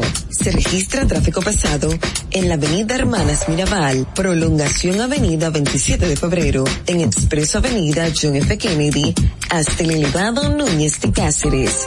En la calle Yolanda Guzmán, gran entaponamiento desde el puente Juan Bosch hasta el túnel Avenida Las Américas, Avenida 25 de Febrero, en la Avenida Ecológica Profesor Juan Bosch, donde se registra una inundación. Autopista Juan Pablo Duarte, cerca de Los Alcarrizos, Avenida República de Argentina, en Viejo Arroyo Hondo y en zonas aledañas. Tráfico muy intenso en la Avenida 27 de Febrero, en Villa Consuelo, Avenida George Washington, hasta la Avenida Francisco Alberto Camaño Deño, Avenida Roberto Pastoriza, en Ensanche Naco, Avenida México en Gascue y en zonas aledañas, Carretera La Isabela, en la Avenida Máximo Gómez y en toda Villa Duarte. Recuerda que el cinturón de seguridad es para salvar vidas. Por tu seguridad y los tuyos, amárrate la vida. Para el estado del tiempo en el Gran Santo Domingo, se encuentra parcialmente nublado, con una temperatura de 22 grados y una máxima de 32 grados. Hasta aquí el estado del tráfico y el tiempo. Soy Nicole Tamares. Sigan en sintonía con Distrito Informativo. Atentos, no te muevas de ahí. El breve más contenido en tu Distrito Informativo. Ahí mismito donde estás. O tal vez aquí, recostado bajo una mata de coco. O en la arena tomando el sol. O dentro del agua, no muy al fondo. O simplemente caminando por la orilla. Ahí mismo, abre tu nueva cuenta móvil BH de León. 100% digital y sin costo. La creas en minutos con cero pesos desde Móvil Banking Personal. Ábrela donde quieras. Solo necesitas tu celular. Banco BH de León. Ya no tienes que ir a la Contraloría General de la República para obtener una certificación de cargos. Ahora el servicio es digital. Sigue estos sencillos pasos. Ingresa a www.contraloría.gov.do. Selecciona el servicio de certificaciones de cargos en el menú superior. Completa las informaciones. Adjunta tu cédula y constancia de trabajo.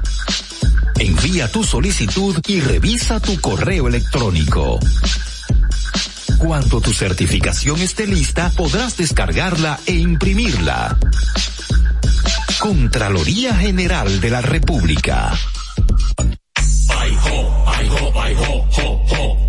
Ahorrar para poder avanzar. Se siente así. Ahorrar porque se quiere progresar. Se siente así. Ahorrar para tranquilo yo estar. Se siente así y así. Qué bien se siente ahorrar. El cero de oro de APAP. Con 500 pesos tú podrás ganar. Ahorrar se siente muy cool y cuando ganas, mucho mejor. Cero de oro, 10 apartamentos y cientos de miles de pesos en premios. Cero de oro de APAP, el premio de ahorrar. Síguenos en nuestra cuenta de Instagram para mantenerte informado de todo lo que sucede en el programa. Arroba Distrito Informativo. ¿Y cómo tú le dices a una gente que confíe, que tenga esperanza, si nadie había hecho nada para ayudarles a vivir mejor? La confianza se gana. No se trata de gastar más, hay que gastar mejor. El dinero público es de todos los dominicanos. Tenemos la obligación de pensar por primera vez en que nos vaya bien a todos. Es el momento de estar cerca de la gente. Por eso no vamos a aumentar impuestos. Porque el cambio se trata de ti. El cambio comenzó. Gobierno de la República Dominicana. Estamos en YouTube. Disfruta de nuestro contenido. Suscríbete, dale like y comenta. Distrito Informativo. Si deseas tener acceso a todo lo que pasa en República Dominicana, debes obtener Dominican Networks. Es el primer sistema de cable dominicano para los dominicanos en el exterior. Aquí podrás disfrutar de todos los canales de televisión de República Dominicana, noticias, deportes, música, farándula y entretenimiento 24/7. Solo debes descargar nuestra aplicación en Roku, Amazon y Apple TV. E inmediatamente vas a disfrutar de todo el contenido de República Dominicana. Dominican Networks. Banreservas hemos apoyado por 80 años la voluntad del talento dominicano, identificándonos con sus más importantes iniciativas, para que quienes nos representan siempre puedan mostrar lo mejor de nosotros.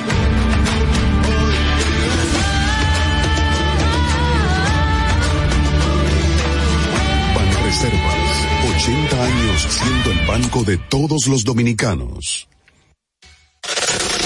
¿Viste qué rápido? Ya regresamos a tu distrito informativo. La hora estilar ha llegado. Por eso te traemos la entrevista del día en tu distrito informativo. 7 y 53 de la mañana, ya tenemos a nuestro invitado del día de hoy, súper interesante, una persona que nos llama mucho la atención, primero por su formación académica, ya que es egresado de Economía de la Pontificia Universidad Católica Madre y Maestra, posee un máster en Business Administration en Varna, ejecutivo de cuentas con más de 30 años de experiencia laboral, liderando diferentes tipos de empresas y áreas de tecnología, comercio, mercadeo y actualmente es el um, eh, presidente, vicepresidente ejecutivo de la Cámara de Comercio y Producción de Santo Domingo. Bienvenido, el señor Antonio Ramos. Buenos días, buenos días. La verdad que para mí esto ha sido un, un cambio grande.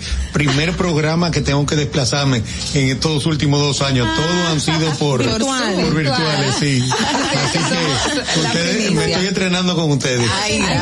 Don Antonio, usted tiene una tasa de aceptación increíble con todos los de mi alrededor, de mi círculo, porque ayer comentaba igual que Dolphy, que se sorprendió de una manera positiva con el nombre de usted en nuestro guion, eh, se nos estaba anunciando el mismo, y cuando yo lo comenté a varias personas me dijeron, ah, ese es amigo mío, es excelente persona, buenísima gente, bueno, todo el mundo, buenísima gente. ¿Cómo se siente eso, Dios mío? Qué cosa, no hacerle daño, no hacerle cosas malas a la gente. Te puedes postular ya y Pero, ganas. pero Dolphy y yo tenemos historia porque nuestros Sí. hijos estuvieron juntos en el ¿Oh, colegio sí? en un momento determinado. Qué chulo, qué chulo. Bueno, vamos a conocer más de la Cámara eh, en esta actualidad, el fortalecimiento, el crecimiento que viene desempeñando, el crecimiento económico. ¿Cómo está, cómo está la gestión actualmente? ¿Qué tiempo tiene ya? Creo que son dos años. Dos años, dos años, dos años en Chinchín. La verdad que, la verdad que para mí fue un cambio muy interesante pasar del mundo, del mundo empresarial al mundo gremial como tal. Sí. Y, y estar en una posición donde realmente podemos impactar a nuestra, el caso de la Cámara de Santo Domingo, obviamente Santo Domingo es nuestra ciudad. Sí. Para mí eso ha sido la parte más, ven- más ventajosa, más Ventajosa. ventajosa de esta, de este trabajo. Y ver cómo, y ver cómo se desenvuelve el, el los negocios en nuestro país. O sea, decirte, por ejemplo, que el año pasado fue un año impresionante. A pesar Para de la como pandemia. Cámara, a pesar de la pandemia, muchísima gente efectuando su plan B, poniendo su plan B a trabajar, montando negocios nuevos, aventurando. Y eso son cosas que tú dices, wow. A ver. Es así. No, que, que está muy interesante ese punto que usted resalta. ¿Qué tipo de negocios en su mayoría resaltó en esta pandemia que la gente colocó nuevo a raíz de la situación? Mira, todo el mundo viendo, lamentablemente la información en la cámara es compleja porque yo lo que recibo es el objeto social de una empresa. Y el objeto social de una empresa, te puedo decir que puede llegar hasta cinco páginas. Sí. Eh, porque cada vez, cada vez se, pone- se pone más complejo, pero el grueso va hacia comercio, o sea, la gente, este, comercio y servicio, eso es el gran, el gran grueso. Si tú quieres, si tú sintetizas un poco la información. Y de las 16 mil empresas que se- de las 11 mil empresas que se crearon el año pasado, 11 mil. O sea, Wow, eso fue un crecimiento, fue un crecimiento de un 16% con relación al año anterior. Y, y todos los años vive, o sea, sube todos los años. Va increciendo. Eso, y ojo, Santo Domingo solamente, no estoy hablando del país. el, eh, de, de verdad es un número, es un número, cuando tú lo coges en, en, en, en crudo, es un número ¿Y grande. qué- ¿Cuál es el denominador? ¿Cuáles son las empresas que, que sobreabundan? El tipo de, de empresas. No, el grueso es SRL, obviamente, empresa Ok. pequeña. Mucha gente, por eso, por eso empecé, mucha gente intentando eh, Emprender. emprender, abrir un negocio, salir de, del día al día de un trabajo, aventurar. Y eso da, eso, eso de verdad que da gusto verlo. Pero esta persona que está, la verdad que hay mucha gente que hizo su plan B en, en pandemia y dejó el trabajo y continuó con su nueva empresa. Mucha gente se acerca a, a los medios de comunicación y dice que a las pequeñas y medianas empresas no se la ponen fácil, en el sentido de que tienen que pagar eh, impuestos que son previos, que, El anticipo. el anticipo que puso Hipólito. que era, que era- que- que era Provisional. provisional. Eh, ya ha pasado un tiempo 20 de eso. Y otras, y otras exigencias que les hace difícil hacer crecer su, su negocio. En este sentido, ¿se, ¿se puede hacer algo al respecto? ¿Se está haciendo algo? Mira, yo en lo personal, yo soy de lo que cree que nosotros tenemos una tasa impositiva muy alta y la tenemos por porque venimos de una cultura de evasión.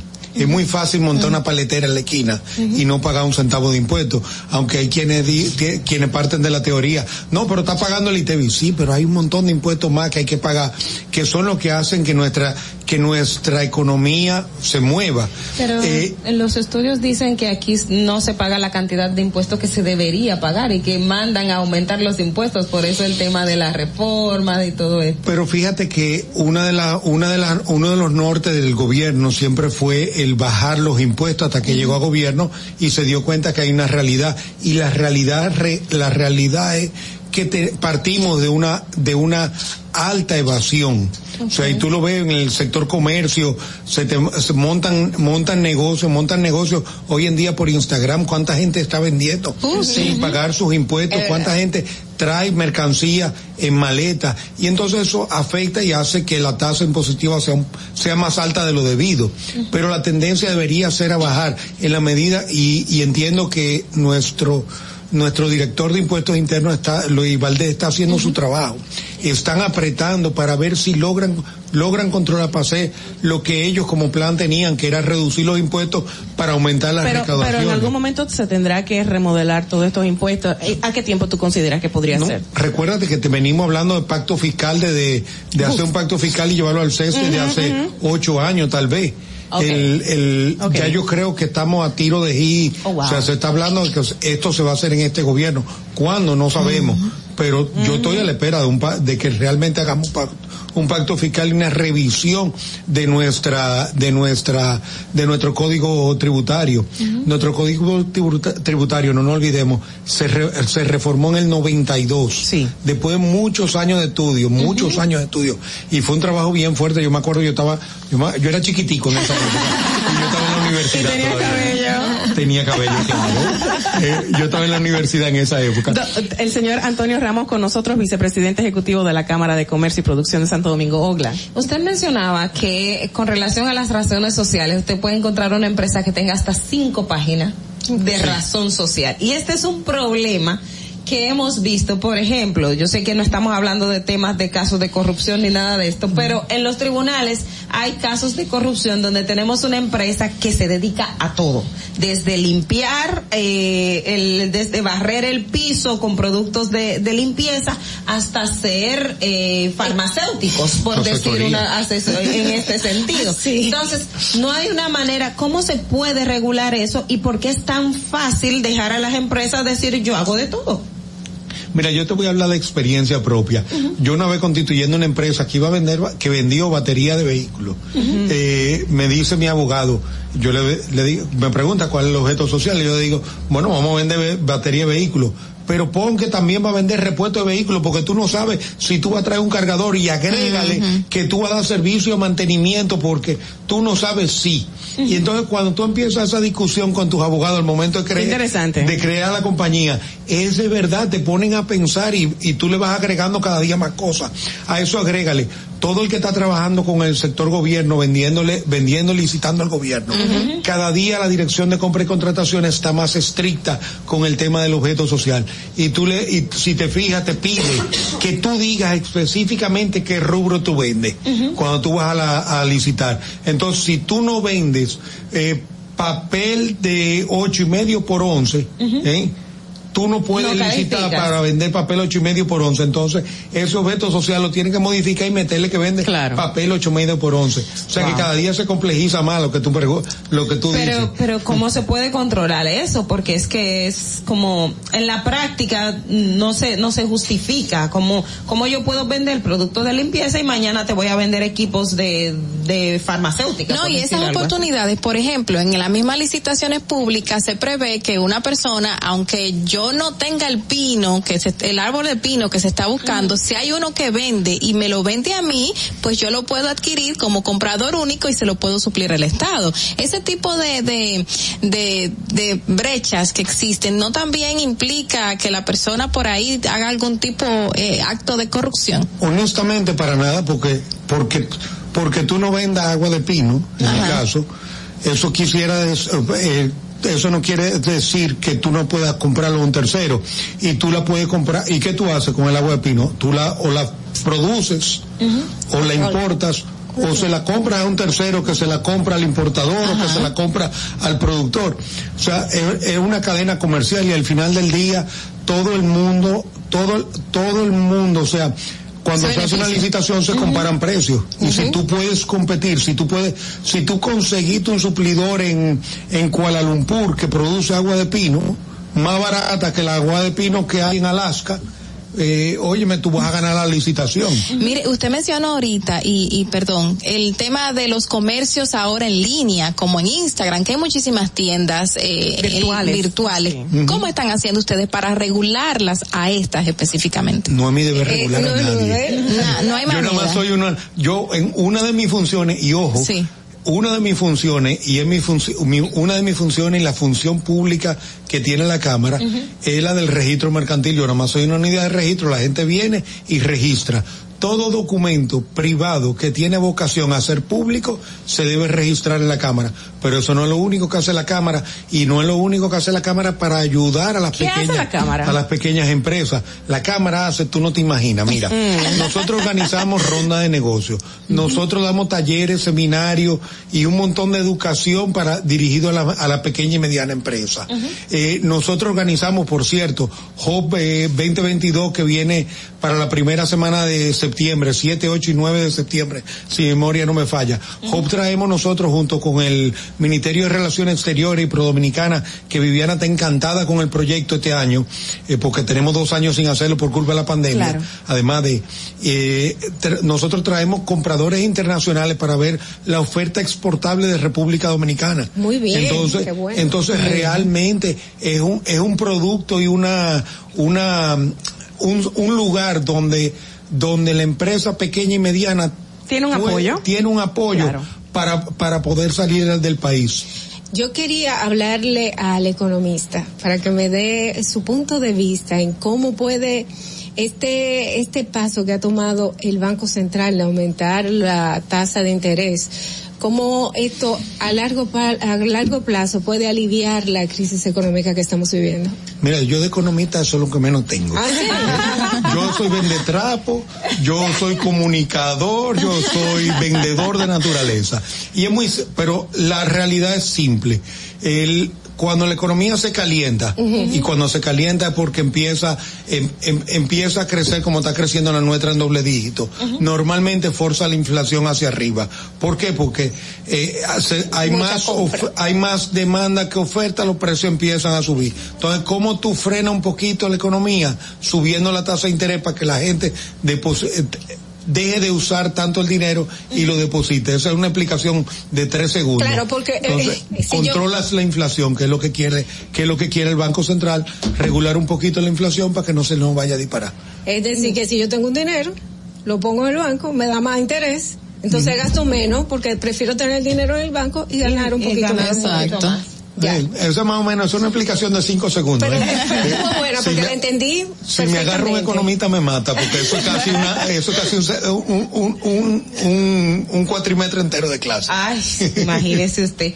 Vo- Volviendo al tema de la Cámara de Comercio, también eh, ustedes como, como tal tienen lo que es el Centro de Resolución de Conflictos y Correcto. Controversias, que son la parte de arbitraje, vamos a decirlo eh, así, que básicamente es entre el Estado y empresas privadas o entre empresas también se da ese tipo de, de aspectos. Mira, eso es simple. El arbitraje, yo, yo, yo, lo, yo, lo tra- yo a mí me gusta simplificar la cosa. Es los tribunales privados.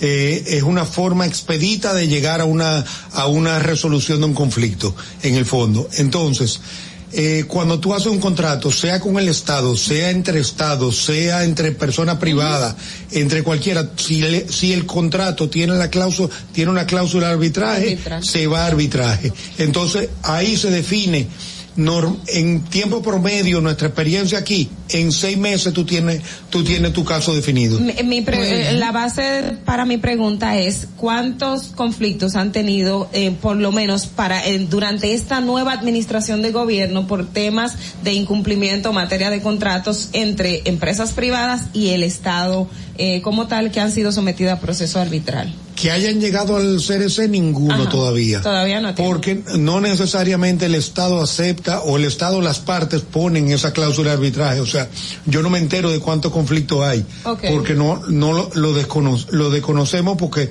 no tienen, si no tienen la cláusula de arbitraje ni llegan. No. Pero, pero esa cláusula de arbitraje de verdad te permite resolver en seis meses una cosa que, que en tribunal ordinario te puede llegar a 10 años. Dolphy. Eh, para aquella persona que quiere ahora eh, hacer su pequeña empresa, eh, comenzar algo para, para cambiar su vida, ¿cuál es el último consejo que tú le puedes dar, el mejor consejo que le Que puedes no lo dar? haga.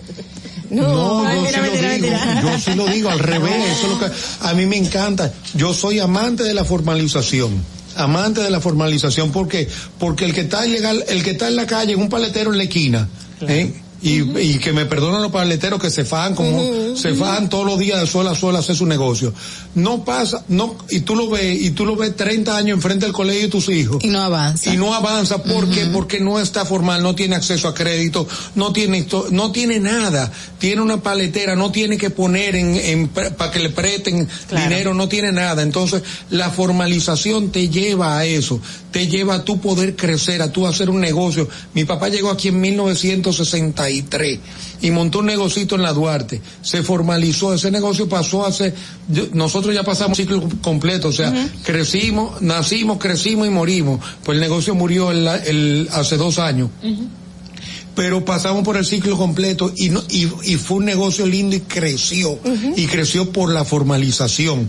Tenemos, tenemos una llamadita eh, al aire con nosotros, don Antonio Ramos, y quién en la línea. Buenos días. Buenos días, José Jiménez, desde la ciudad de Nueva York, en el círculo de espera, esperando a don César, pero en esta ocasión tengo una ocasión para el señor Ramos. O sea que vuelve a llamar. Exacto. Dígale, José. Adelante. ¿Cuál es la Señor pregunta? Ramos, eh, le felicito por esa eh, Cámara de Comercio de Santo Domingo y todo lo que están haciendo, pero en, en hacer negocio en República Dominicana es muy complicado. Crear una empresa, aunque en los últimos años se han dado los pasos para que sea todo más fácil, pero aún así, eh, yo veo, yo tengo empresa, una empresa ya, y veo que hay como mucho retraso en muchas burocracias. Pero una de las cosas más difíciles de tener negocio es el fin, el fiao allá, el, el financiar una venta. No hay nada que regularice. Eh, allá tú te dice que es a 30 días, pero te lo pagan a 180, a 6 meses. A veces pasa hasta un año y tú no puedes cobrar y no hay manera de uno cobrar un porcentaje adicional ni nada. ¿Cómo pueden ayudar ustedes? Porque esto quiebra empresas. El Estado Dominicano incluso creo que está pagando mejor que cualquier empresa privada ahora mismo. Gracias. Fiao, José, lo siento. Es, es un común denominador porque hay que hacerlo, hay que vender. No, y le faltó decir que le pagan a 180 días con un descuento pronto pago también. El- la verdad que es un tema, es un tema bien complejo, pero eh, volvemos, esto es un tema de, de, de negocio entre las partes. Eh, y, y obviamente una venta es una venta condicionada, es un contrato de venta. Y tú pudieras, tú puedes inclusive eh, eh, ir a tribunales a cobrar. O- el tema es que te sale tan caro ir a un tribunal a cobrar que nadie lo hace. Y, y- Hay- y pierde el dinero y el cliente y también. el cliente también y, y uno ti- es un rejuego de cómo tú mantienes la relación y, y puedes y puedes mantener la venta de verdad no hay legalmente yo fuera de llevarlo a tribunales no hay otra cosa que hacer. Y, y no hay forma de regularlo. Hay en dos o tres leyes en una ley yo creo existe un tema al respecto pero tú realmente vas a procesar a tu cliente tú sabes que lo vas a perder. Y lamentablemente todos aquí todo todo el mundo ocupa el espacio del otro. Si no lo vende tú, lo vende el otro. y, y hay esa guerra, todo el mundo está con el cuchillo en la boca. Claro, Entonces, son de las cosas, yo no, de, verdad que no tengo respuesta de ahí. Ay, Dios de ahí. por lo menos honesto.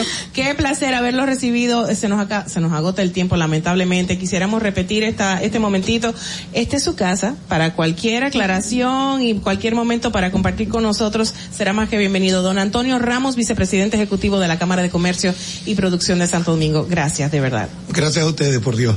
Bueno, nosotros tenemos que recordarles, señores, que hay una empresa que lo está dando todo también en nuestro país, está destacando de sobremanera. Actualmente está, es una empresa aérea dominicana, Skycana, que ha celebrado su primer año con cuatro aeronaves volando desde Santo Domingo y Santiago a Nueva York y otros destinos operados por aerolíneas registradas en República Dominicana. Y así ha anunciado que ha adquirido pues el quinto avión, un Airbus.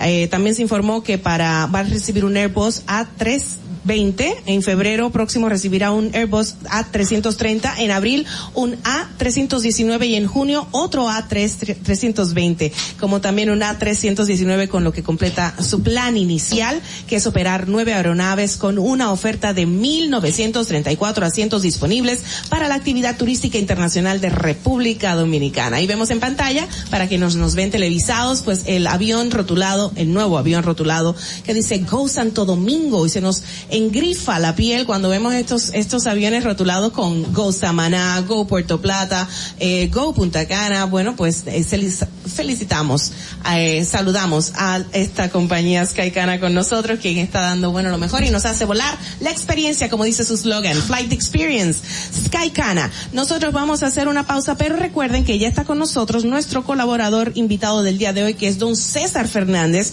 con lo del César. Así que manténgase ahí porque lo que viene pica y se extiende junto con Gogli, Carly y Dolphy. Volvemos ya. Atentos, no te muevas de ahí. El breve más contenido en tu distrito informativo. En Banreservas hemos apoyado por 80 años la voluntad del talento dominicano, identificándonos con sus más importantes iniciativas, para que quienes nos representan siempre puedan mostrar lo mejor de nosotros.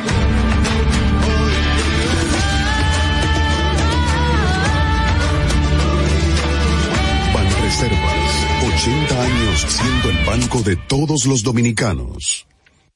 Si quieres participar en el programa, envíanos tu nota de voz o mensaje escrito al WhatsApp 862-320-0075. 862-320-0075. Distrito Informativo. ¿Y cómo tú le dices a una gente que confíe, que tenga esperanza? Si nadie había hecho nada para ayudarles a vivir mejor? La confianza se gana. No se trata de gastar más, hay que gastar mejor. El dinero público es de todos los dominicanos. Tenemos la obligación de pensar por primera vez en que nos vaya bien a todos. Es el momento de estar cerca de la gente. Por eso no vamos a aumentar impuestos porque el cambio se trata de ti. El cambio comenzó. Gobierno de la República Dominicana. Y, aquí está el equipo del gusto, la bella Dolphy Peláez. Busque un, un suape y busca un recogedor porque me voy a regar.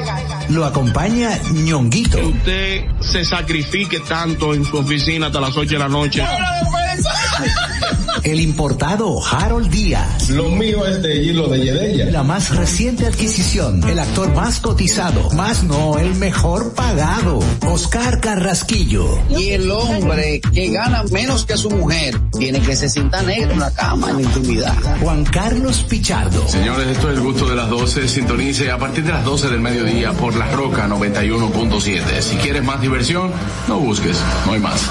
Te acompañan de lunes a viernes, de 12 a 2 de la tarde por La Roca 91.7 FM. El gusto de las 12. La República Dominicana había perdido la confianza en nuestras instituciones. Por los dominicanos y dominicanas, esta administración ha asumido el compromiso de abrir las puertas de la transparencia, de la integridad y del control.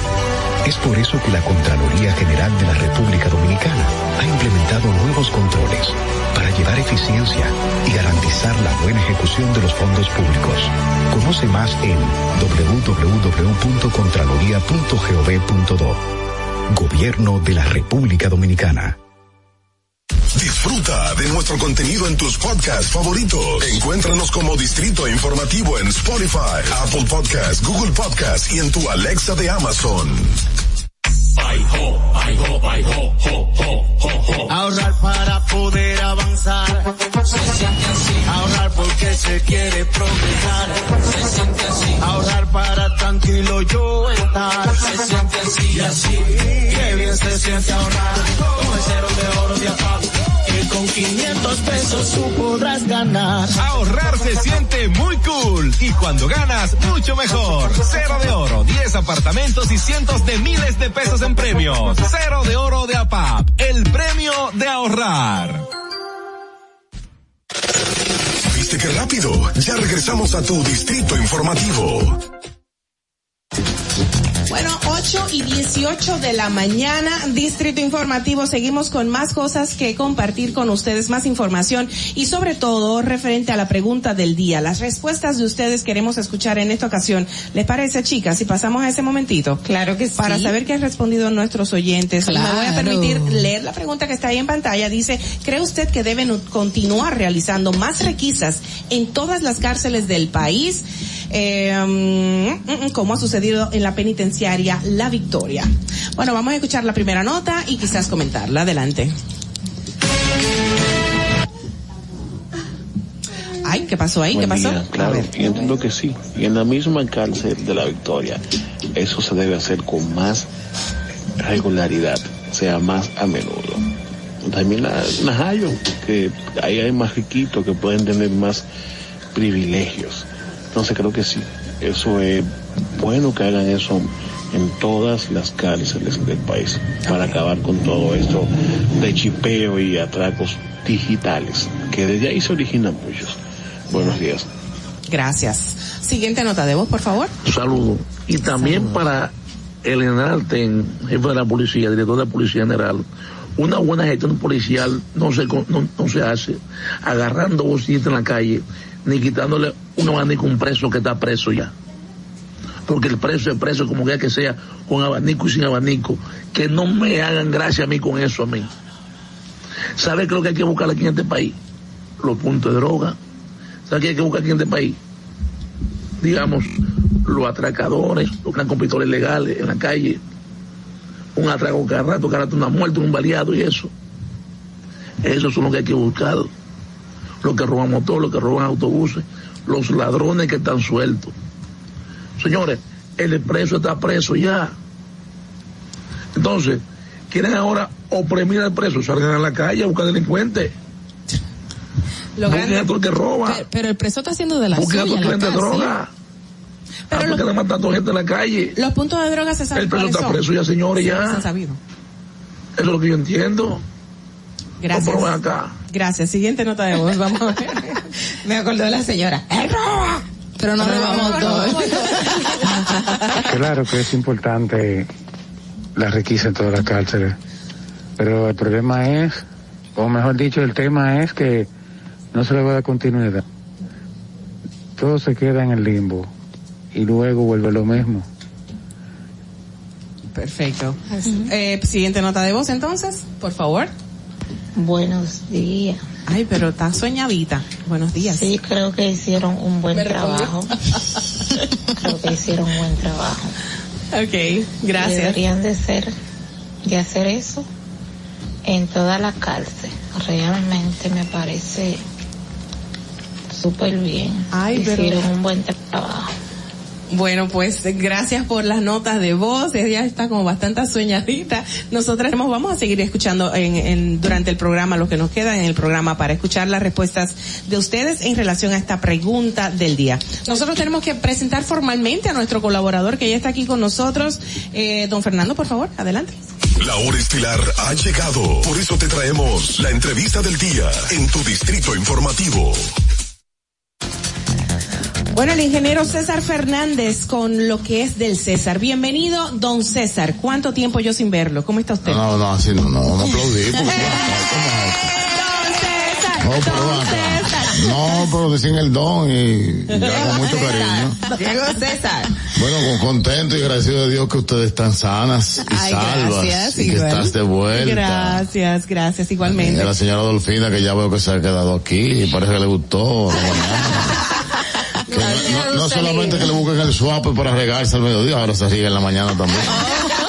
Tiene dos horas para regarse, cuatro. Tengo cuatro. Quiero, quiero, quiero dejar constancia pública de que el regalo que nuestra producción, bueno, nosotras tres le teníamos a don César, está vigente todavía. Está, Ah, yo pensé que había, se había vencido. No, está vigente y está en mi casita. Lo iba a traer hoy y se me olvidó.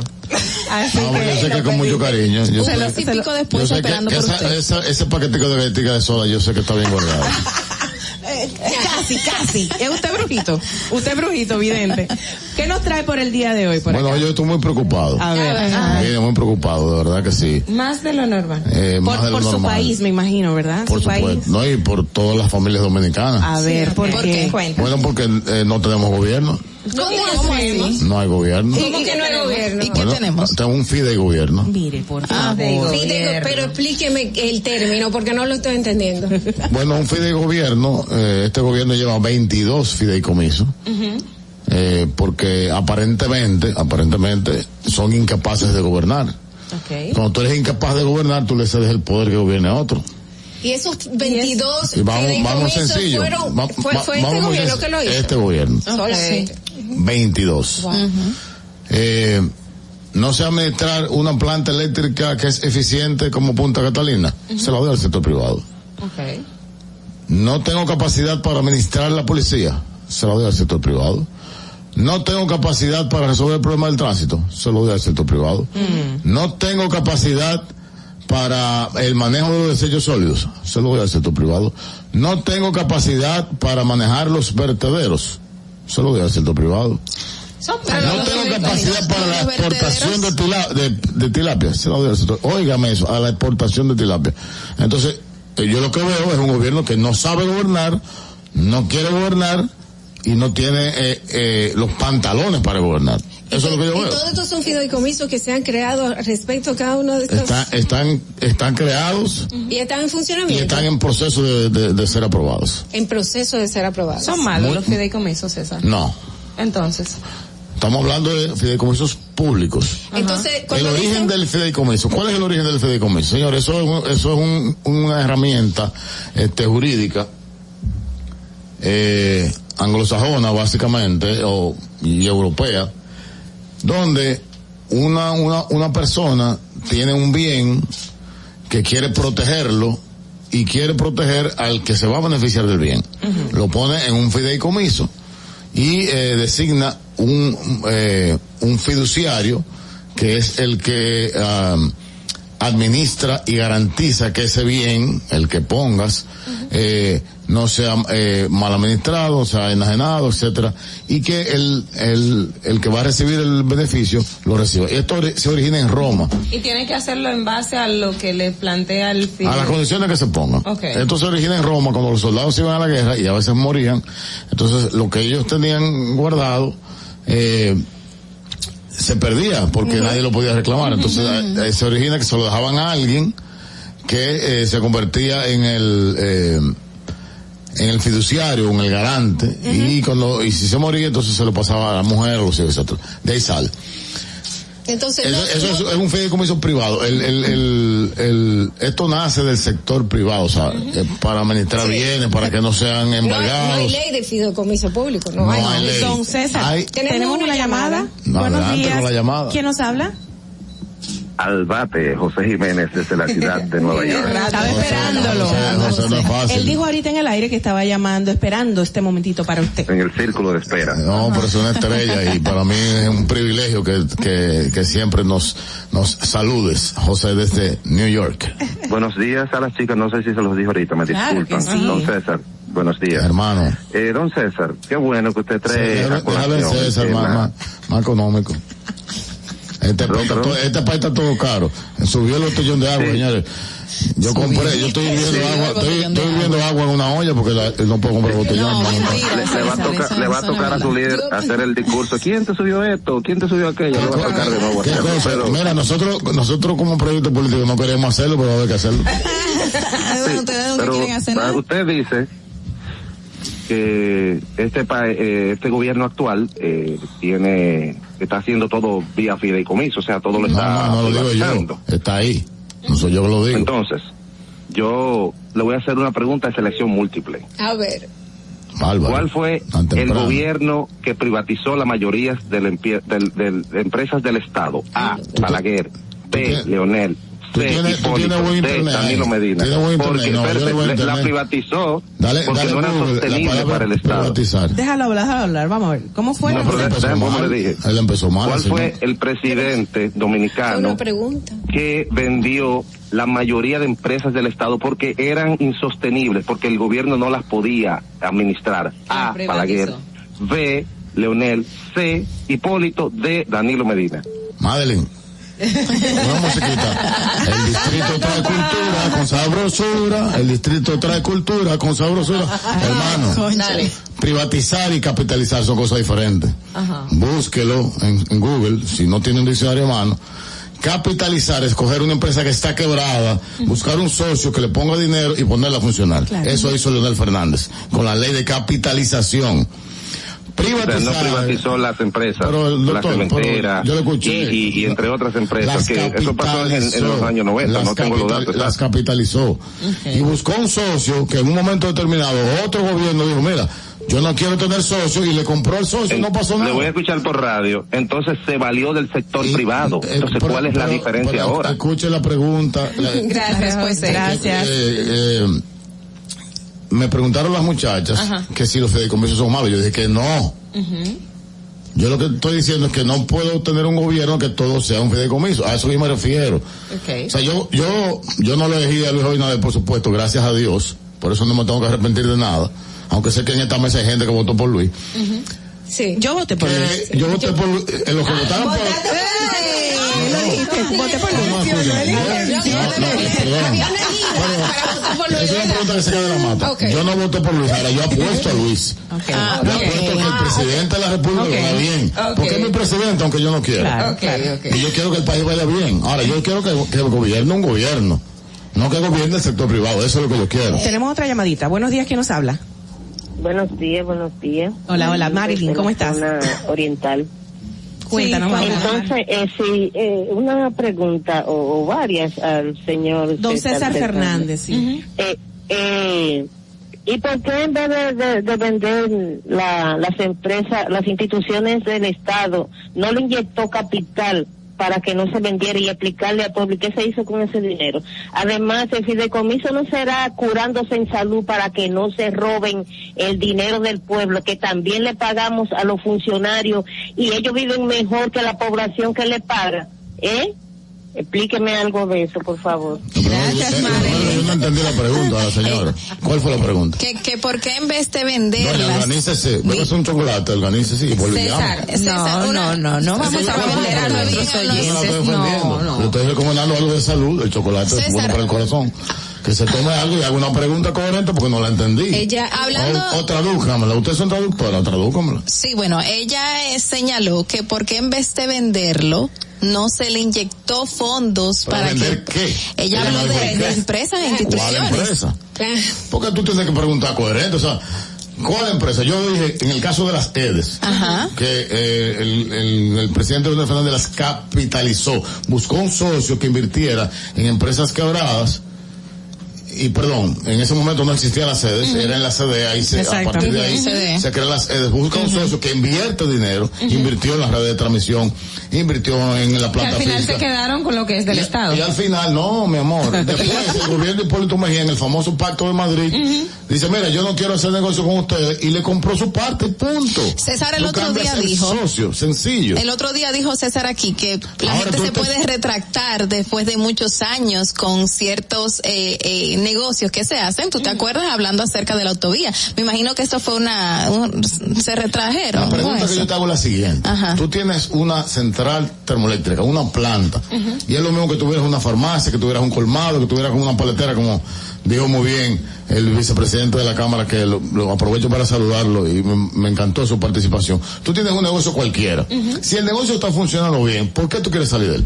Dice el presidente ¿Por de la tú le das República. beneficio a un tercero? ¿Por qué? Pero el PLD, el PLD del que ustedes señores, formaban perdón, parte, perdón. César, lo iba a vender, iba a vender el punta- 49% de obra, Punta Catalina. obra. Había- Acuérdate que te dio COVID, estaba, suave. estaba, estaba esa propuesta Punta Catalina realidad. factura 280 millones de dólares al año.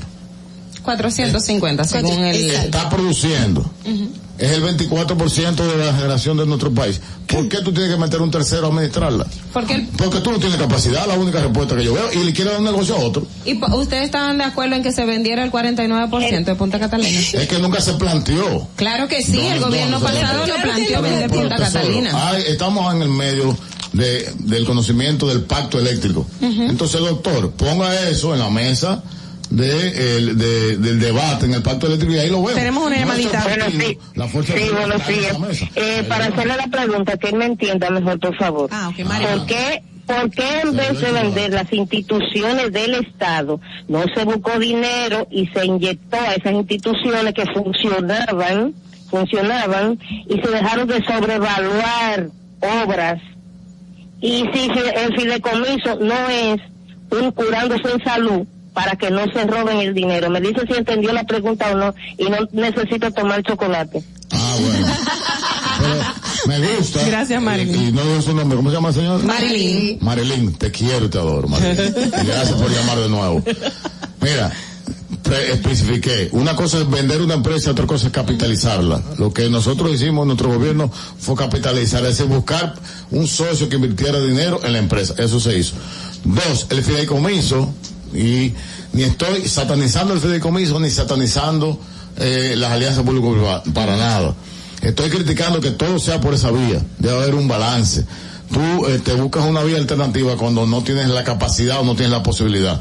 Pero en el caso de la República Dominicana no entiendo por qué todo tiene que ser fideicomiso. Ahora, ¿qué yo veo en el fideicomiso? En el fondo. Y, y usted, y ojalá yo no ser boca de chivo.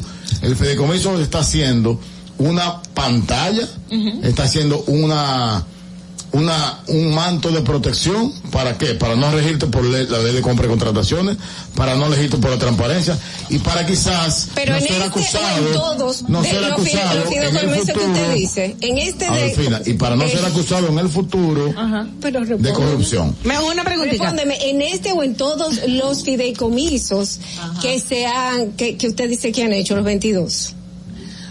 En todos, en todos está una parte privada que no tiene nada que ver Claro, con el, claro. con el O Estado. sea, tú le estás- por ejemplo, la policía tiene que comprar 400 camionetas Ajá. y la maneja el sector privado. Te aseguro, y lo apuesto hoy, que las 400 camionetas se las va a comprar a alguien relacionado Tengo- con uno de los que están en el Tengo en mis manos algo que me hace llegar Entonces, ¿eso es producción. no es corrupción? Tengo algo en mis manos aquí en el celular, me hacen llegar un artículo del año 2006, precisamente en el mes de febrero, el día 28, dice, el proceso de privatización iniciado en las empresas del Estado a finales de la década de los, de los 90 por el entonces presidente y gobernante actual, Leonel Fernández, ha llegado a su sexto año con resultados muy negativos y de pocas luces para exhibir. Y ahí se extiende haciendo todo un detalle en el mismo. ¿Qué ibas a decir, Sí, Carla? que eso del 2006, ¿verdad? Ajá. Bueno, no, Pero hablando artículo, del... ese artículo de palabra de Dios. Hablando ¿Por del fideicomiso, Pero Dios bendito, César, Jehová. hablando del fideicomiso. Así actual no. de Punta Catalina, después de tantas críticas que se llevó al gobierno cuando anunció el No, mismo y se aprobó en la. Cámara de Diputados, el, el presidente, presidente con el sí, el, pre- el presidente dio unas declaraciones y Tres dijo que no se va a el privatizar, pero fue país. conciso y preciso, diciendo que no se Sí, va a mira, privatizar y esto no implica Eh, la No misma. Está, eh, Madeline, que ponga el, el muñequito. El muñequito corriendo. Importante. César, pero hazme caso. Tú escuchaste al presidente y tú lo sabes. Claro lo claro escuché. ahí de una estabas mirando. De- Entonces, de lo poco que lo escuchó. no, ¿qué pasó? El Yo pueblo completo habían- lo escuchó. habían 200 Él señala de que no se va a privatizar. Eso no implica una privatización de la misma. Y las características, obviamente, que tiene este contrato puede crear una brecha, pero según el presidente, se va a observar punto por punto y Dale no va a ocurrir nada por ahí. por Eh, eh, pero es así, tal cual lo dijo el presidente. Yo creo, mira, y lo he dicho aquí.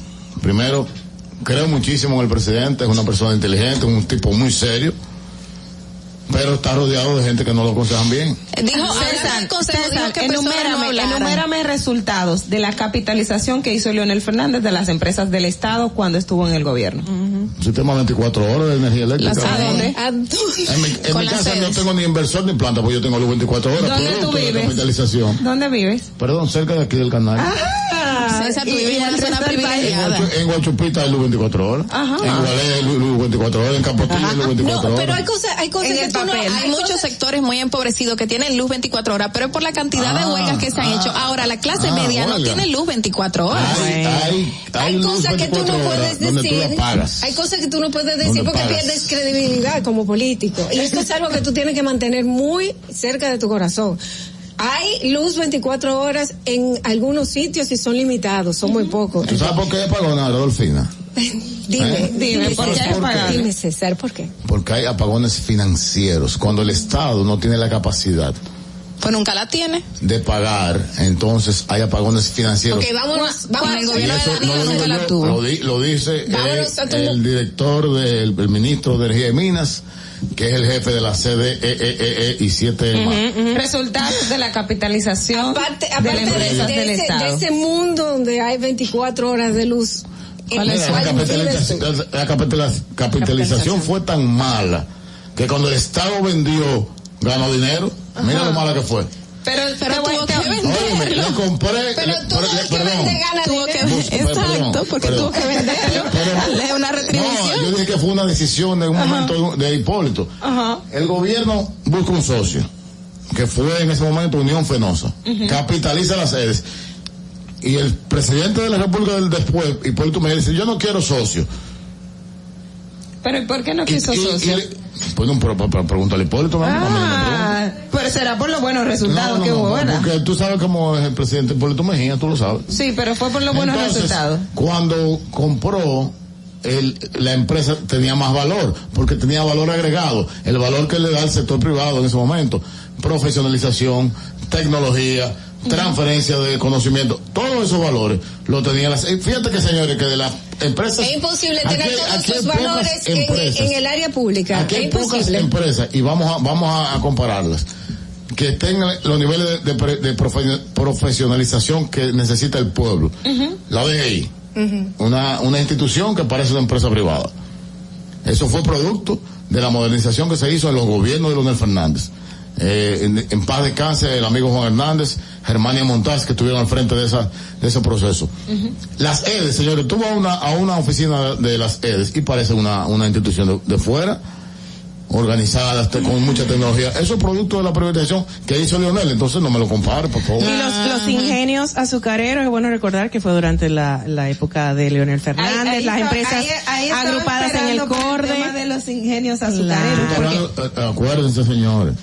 Había empresas quebradas. Tenemos que cerrar, señores, se nos acaba el tiempo. dominicano estaba quebrado. Ajá. Entonces, ahora como... Pero yo tengo el ingenio Barahona 30 años y yo quisiera que me digan cuáles son los resultados que ha traído para esa zona el ingenio capitalizado a las amor, empresas el privadas. tema del azúcar, vamos, si tú quieres yo vengo a hablar del azúcar. Venga mañana, yo José. un tema.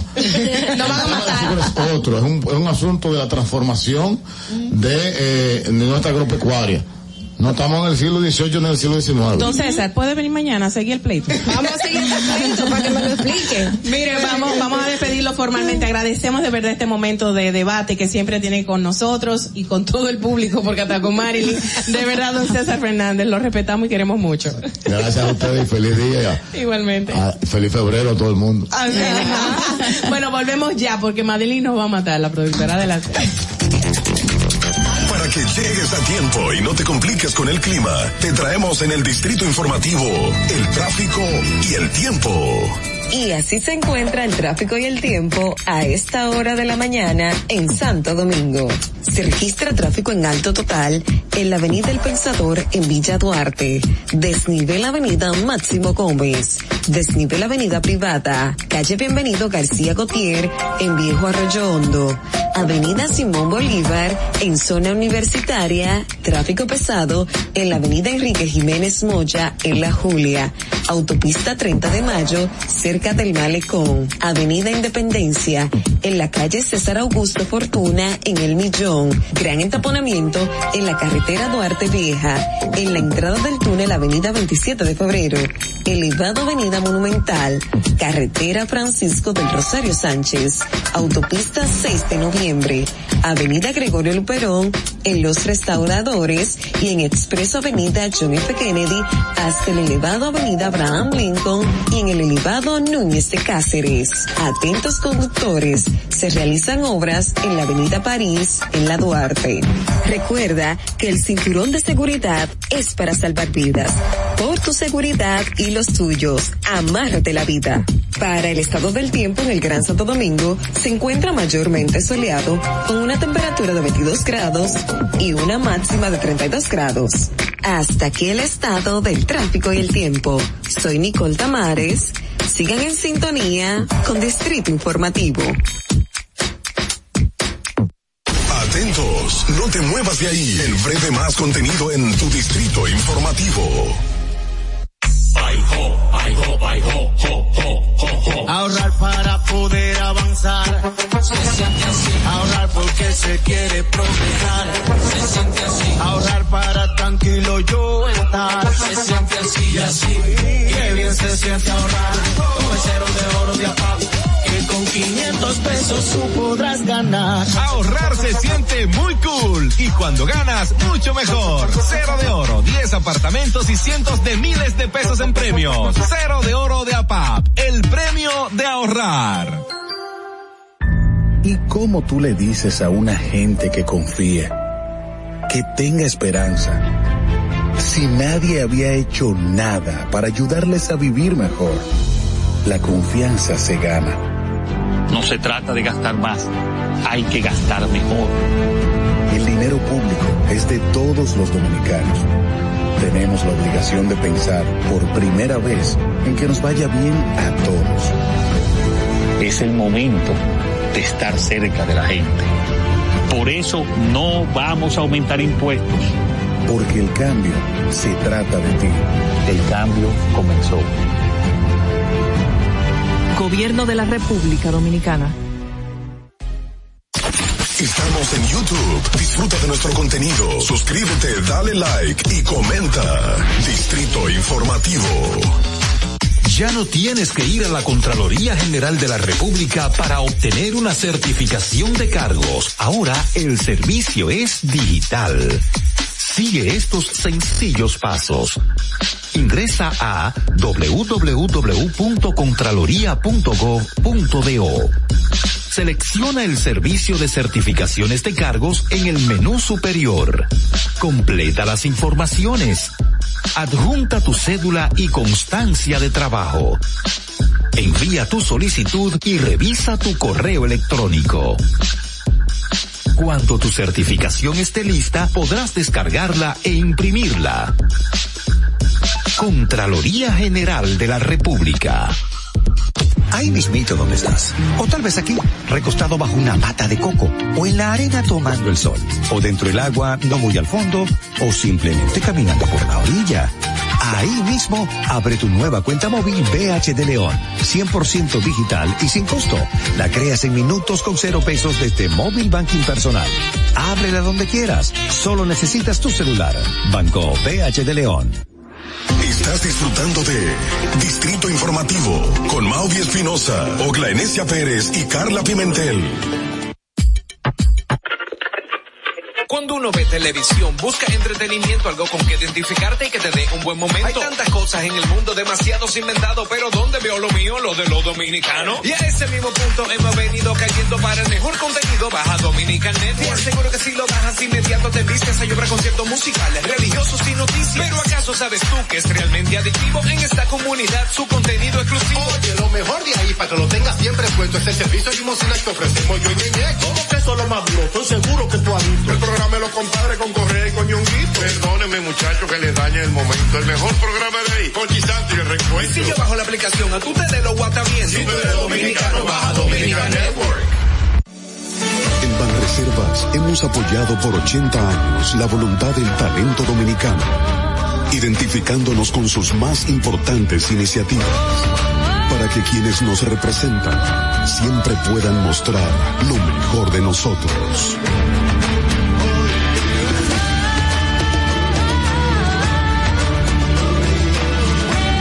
Banreservas, 80 años siendo el banco de todos los dominicanos. ¿Viste qué rápido? Ya regresamos a tu distrito informativo. 8 y 47 de la mañana. Gracias por estar con nosotros. Somos Distrito Informativo en nuestro, en nuestra fase final. Quisiera recordarles que por favor utilicen el único courier eh, con aviones personales propios para garantizar la movilidad de los paquetes, de los, de los pedidos que hacemos a través de las redes o de cualquier manera y que nos lleguen a tiempo. Estoy hablando del Logipack. Aquí en nuestro país pueden accesar a logipack.com y por supuesto hacerse miembro seleccionando pues el país de, de origen y seguir los protocolos que son bien fáciles para hacerse miembro. Ayer estuve por ahí, conchale, no les pude compartir unas imágenes a nuestra producción para que la pusieran en televisión. Estuve buscando unos paquetitos míos y adivinen chicas cuánto yo pagué. ¿Cuánto? 56,85 solamente. Oh, ¿Cuántas wow. libras? ¿Cuántas libras? Como dos libras, algo así, una libra, dos libras, algo así. So, en comparación con otros courier, estamos pagando nada, porque acuérdense que esto es por onzas y es bastante asequible para todos. Logipack aquí en Santo Domingo, en todas las provincias de nuestro país y por supuesto para todas partes del mundo, eh, viniendo de todas partes del mundo. Logipack con su único avión, mírenlo ahí. Bueno chicas, vamos a seguir escuchando en esta ocasión, miren el avión también. Gracias, producción. Bueno, vamos a seguir escuchando en el día de hoy las respuestas de ustedes a través de los mensajes con las notas de voz en respuesta a la pregunta del día de hoy, que me voy a permitir otra vez repetirla para quienes nos acaban de sintonizar. Dice por acá, ¿cree usted que deben continuar realizando más requisas en todas las cárceles del país, como ha sucedido en la penitenciaria La Victoria, que ha revolucionado esta noticia a todo el mundo de todo lo que abarcaba? Vamos a escuchar la primera nota. Buenos días, Distrito Informativo. Claro que estoy de acuerdo con que se hagan todas esas limpiezas en todas las cárceles del país. También esas mismas limpiezas se deberían hacer también con los policías penitenciarios. No tan solo en las cárceles modelos, también en todas las cárceles que no tengan ese régimen de cárceles modelos, deberían hacerse esas requisas quién sabe si lo que van a encontrar después wow. sería alacrán. Uy, oh, wow. Pero deberían también hacer una limpieza a los policías porque si encuentran armas blancas o como sea de fuego es porque alguien la introduce. Claro. Esas armas no llegan solas y también esas drogas que usan esos el privado de libertad no llegan sola, alguien la introduce y no son los familiares que la introducen, la introducen los mismos policías, así que también a ellos hay que hacer una requisa. Claro, claro, muy importante. Me, me, llama mucho la atención porque de verdad todo hay un hay todo un círculo de corrupción en torno a esto. Ay, sí. Siguiente nota, por favor. Que sigan requisando, a ver qué encuentran por ahí, dale para allá. muy conciso el señor. Siguiente nota, por favor. Buenos días, siempre activo con la 91.7 La Roca FM. Gracias. Requisas no. Hay que limpiar la dotación completa de las cárceles de la República Dominicana. Porque esas almas no llegan ahí porque los parientes la llevan, sino ustedes saben. Mm. Se van a hacer. Los parientes lo llevan, pero no las introducen ellos. sí, porque, y qué bueno que los resaltan, porque, señores, cuando tú entras a una cárcel te hacen una revisión. Entonces, uh -huh. ¿dónde el pariente se va a poner esa arma de fuego, lo que sea? Y cuando le introducen por otro lugar, que sabemos por quiénes son, uh -huh. obviamente dan un pago. Claro. Entonces, hay un beneficio económico que está dentro de la misma cárcel la persona que se está beneficiando. Así es. Última nota de voz. Adelante. Claro que sí, claro que sí, estoy totalmente de acuerdo. Eso tiene que ser mensual esa revisión ahí. Buena idea. Buena estoy idea. de acuerdo con él. Sí, totalmente. Uh -huh. Bueno, eh, ¿qué más? Que sí, en este tipo de casos, yo entiendo que las, eh, eso se hace de manera esporádica, se supone que cada X tiempo no planificado se debe de hacer una intervención a las diferentes, uh -huh. sobre todo a las cárceles tradicionales uh -huh. para desmantelar, porque ustedes saben cuántas se han hecho en la Victoria, se han hecho muchísimos operativos, estas mismas autoridades creo que ya hicieron dos previamente y ya vamos por la tercera, sí. es decir, que, que eso constantemente se, se debe de mantener haciendo claro. para retirar porque sabemos que la corrupción. Pero son como protocolos que por lógica deben de, ser- de mantenerse. son los protocolos que claro. están, que se debe de hacer. Ahora, eso es decisión del alcaide Claro. y de las autoridades que Sí. están al frente. Entonces, ellos son las que deben de decir, toca redada, toca requisa. Entonces, ya usted sabe. Otra nota de voz, por favor, nos acaba de llegar esta última, bueno, penúltima. Bueno, claro, estoy de acuerdo que sea todas las cárceles del país, que no se quede ni una, porque ya es hora que aquí en este país eh, cambie las cosas en lo que tiene que ver con las cárceles de este país, porque es- eso es, es terrible, es terrible lo que está pasando. Gracias, corazón. Siguiente nota de voz. Buenos días. A mi entender, pueden seguir haciendo las requisas si no van a dejar entrar las armas blancas a la diferente penitenciaria, pero si lo van a hacer, es mejor que no sigan haciendo las requisas porque la están haciendo de balde, a mi entender. Sí, no, y, y que la están haciendo por lo que yo estoy visualizando en momentos de crisis. La hicieron al principio cuando entró el nuevo alcaide que dijo que él iba a, a regentear la cárcel y hizo su, su requisa. Se vio la cantidad de armas de fuego, de armas blancas que estaban en el patio, que habían recolectado. La hicieron después cuando hubo motín, la hicieron ahora cuando hubo otro motín donde murieron tres presos por, por, ¿por qué? Por, porque estaban disputando por un ala de una cárcel que realmente no le pertenece a ninguno. Pero bueno, esas requisas no deben hacerse solo en ese momento, deben hacerse por lo menos cada 15 días. Cada 15 días. Exactamente, señores. Y en el día de ayer, precisamente con el tema de las cárceles, no quiero dejar pasar la información por alto porque el ex procurador general de la República envió un comunicado a través de su eh, defensa técnica de equipo de comunicaciones destacando la el trabajo de humanización que hizo en la Procuraduría General de la República para las cárceles. De hecho, hizo un portal para que la gente entre y busque. Yo quería navegar a los otros puntos de, de, de la Nueva Victoria. No lo pude hacer, pero eh, aprovechó todo este escenario para dar para hacer Creo una que- rendición Creo que Nuria la entrevistó en su momento de- dentro de las, los planteles penitenciarios Sí, y habló de una camita y no sé qué, que Sí, estaban sí, dándoles sí. como todos los derechos él, y él puso todo eso ahí que dice que la cárcel de la Victoria, que está, que el plan de humanización era para esto y refiriéndose a los motines que se han hecho en estos últimos días. Así que eh, hay un comunicado del ex procurador general que es interesante ver. que dentro del comunicado, yo lo voy a leer para que ustedes lo, lo, lo, lo escuchen. Él dice también que desde el momento en que asumió el compromiso como Procurador General de la República, se ha enfrentado a un sistema penitenciario estancado y de reconocidas carencias, con una inminente necesidad de renovarse y reestructurarse. Pero hay que resaltar de que se invirtieron siete mil millones de pesos y que ahora hay que invertirle más a la cárcel nueva de la Victoria y no se ha logrado nada. Entonces hay que ver qué fue lo que hizo el procura, el ex procurador general de la Está en República. esa página. Tenemos que finalizar, chicas. Gracias por todos los aportes eh, al equipo nuestro humano y a todos ustedes, los oyentes. Finalizamos con un tema bastante candente que, bueno, todo el mundo como que está al unísono al respecto. Pero voy a cerrar con esta frasecita que dice, acuérdense de los presos, pueden ser físicos como espirituales. Acuérdense de los presos como si ustedes fueran sus compañeros de cárcel y también de los que son maltratados como si fueran ustedes mismos los que sufren. Hebreos 13.3. Será hasta mañana desde las 7 de la mañana. Gracias por la sintonía. Chao.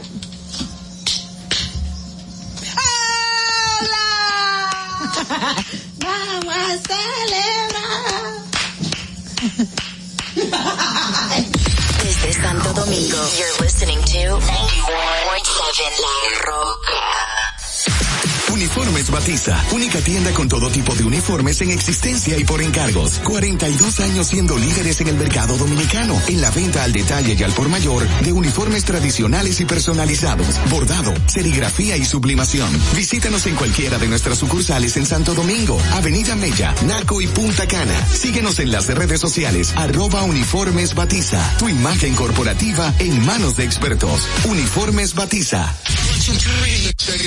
Ahora en La Roca, el, el- éxito trending de Laura.